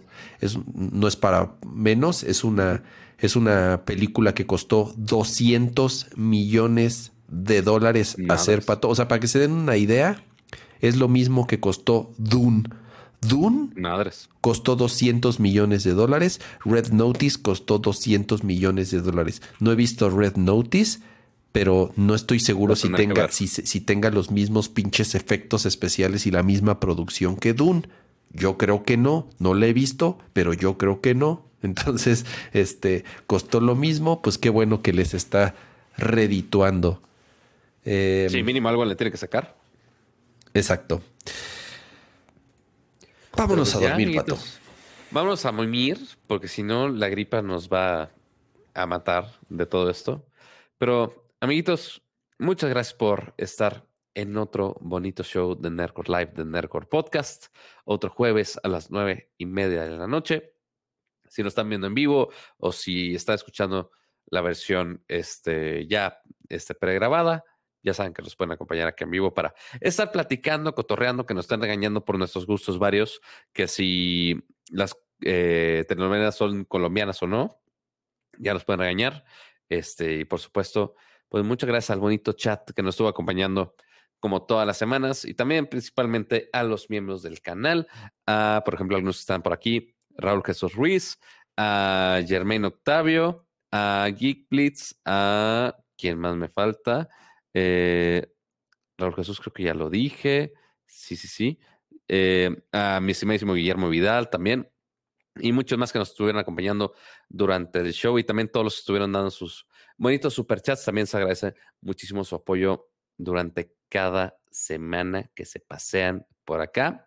Este, antes de irse, eh, hay banda también. Este, antes de irse, por favor, dejen su bonito like porque estamos ahorita cerca de 300 personas. La verdad no he visto cuántos likes hay, pero el punto es que dejen su bonito like. No les cuesta nada.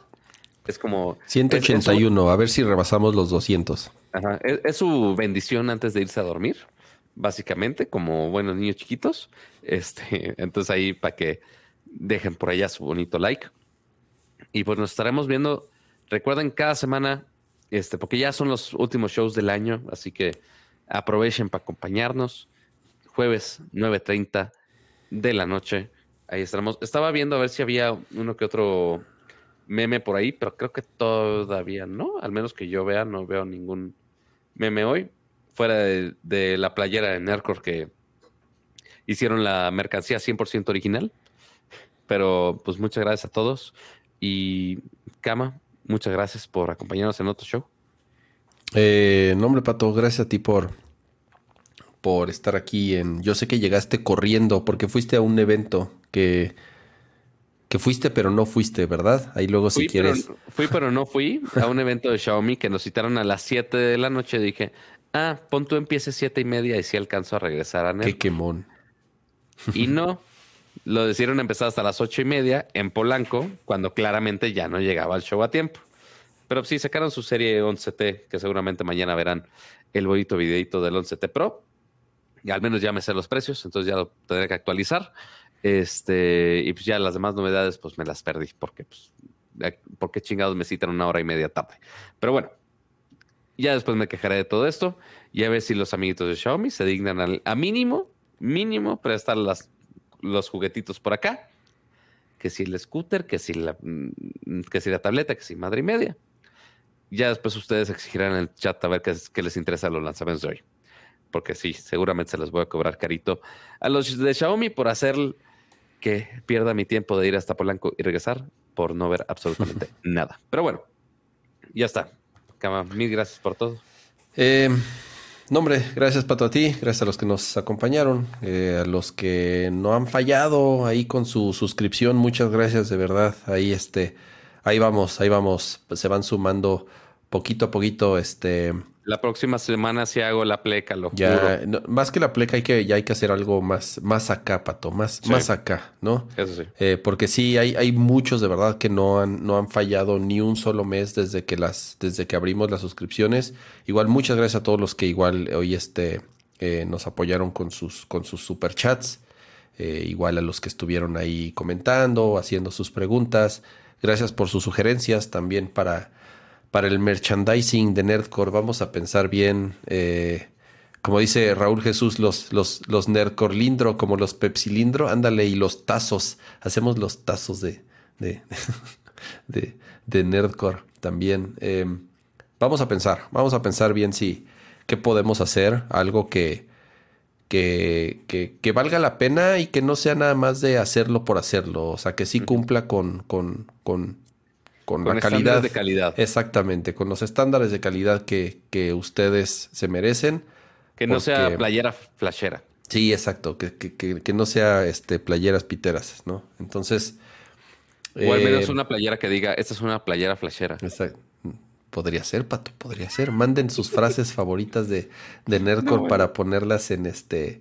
En, en, en, el estampado. Nos vemos la próxima semana, eh, el próximo jueves, más o menos a la misma hora, poquito pasado de las 9.30 de la noche. Cuídense y vean Succession. Hmm. Recomendación, vean Succession en HBO. Está muy buena. Adiós. Adiós. Ay, güey.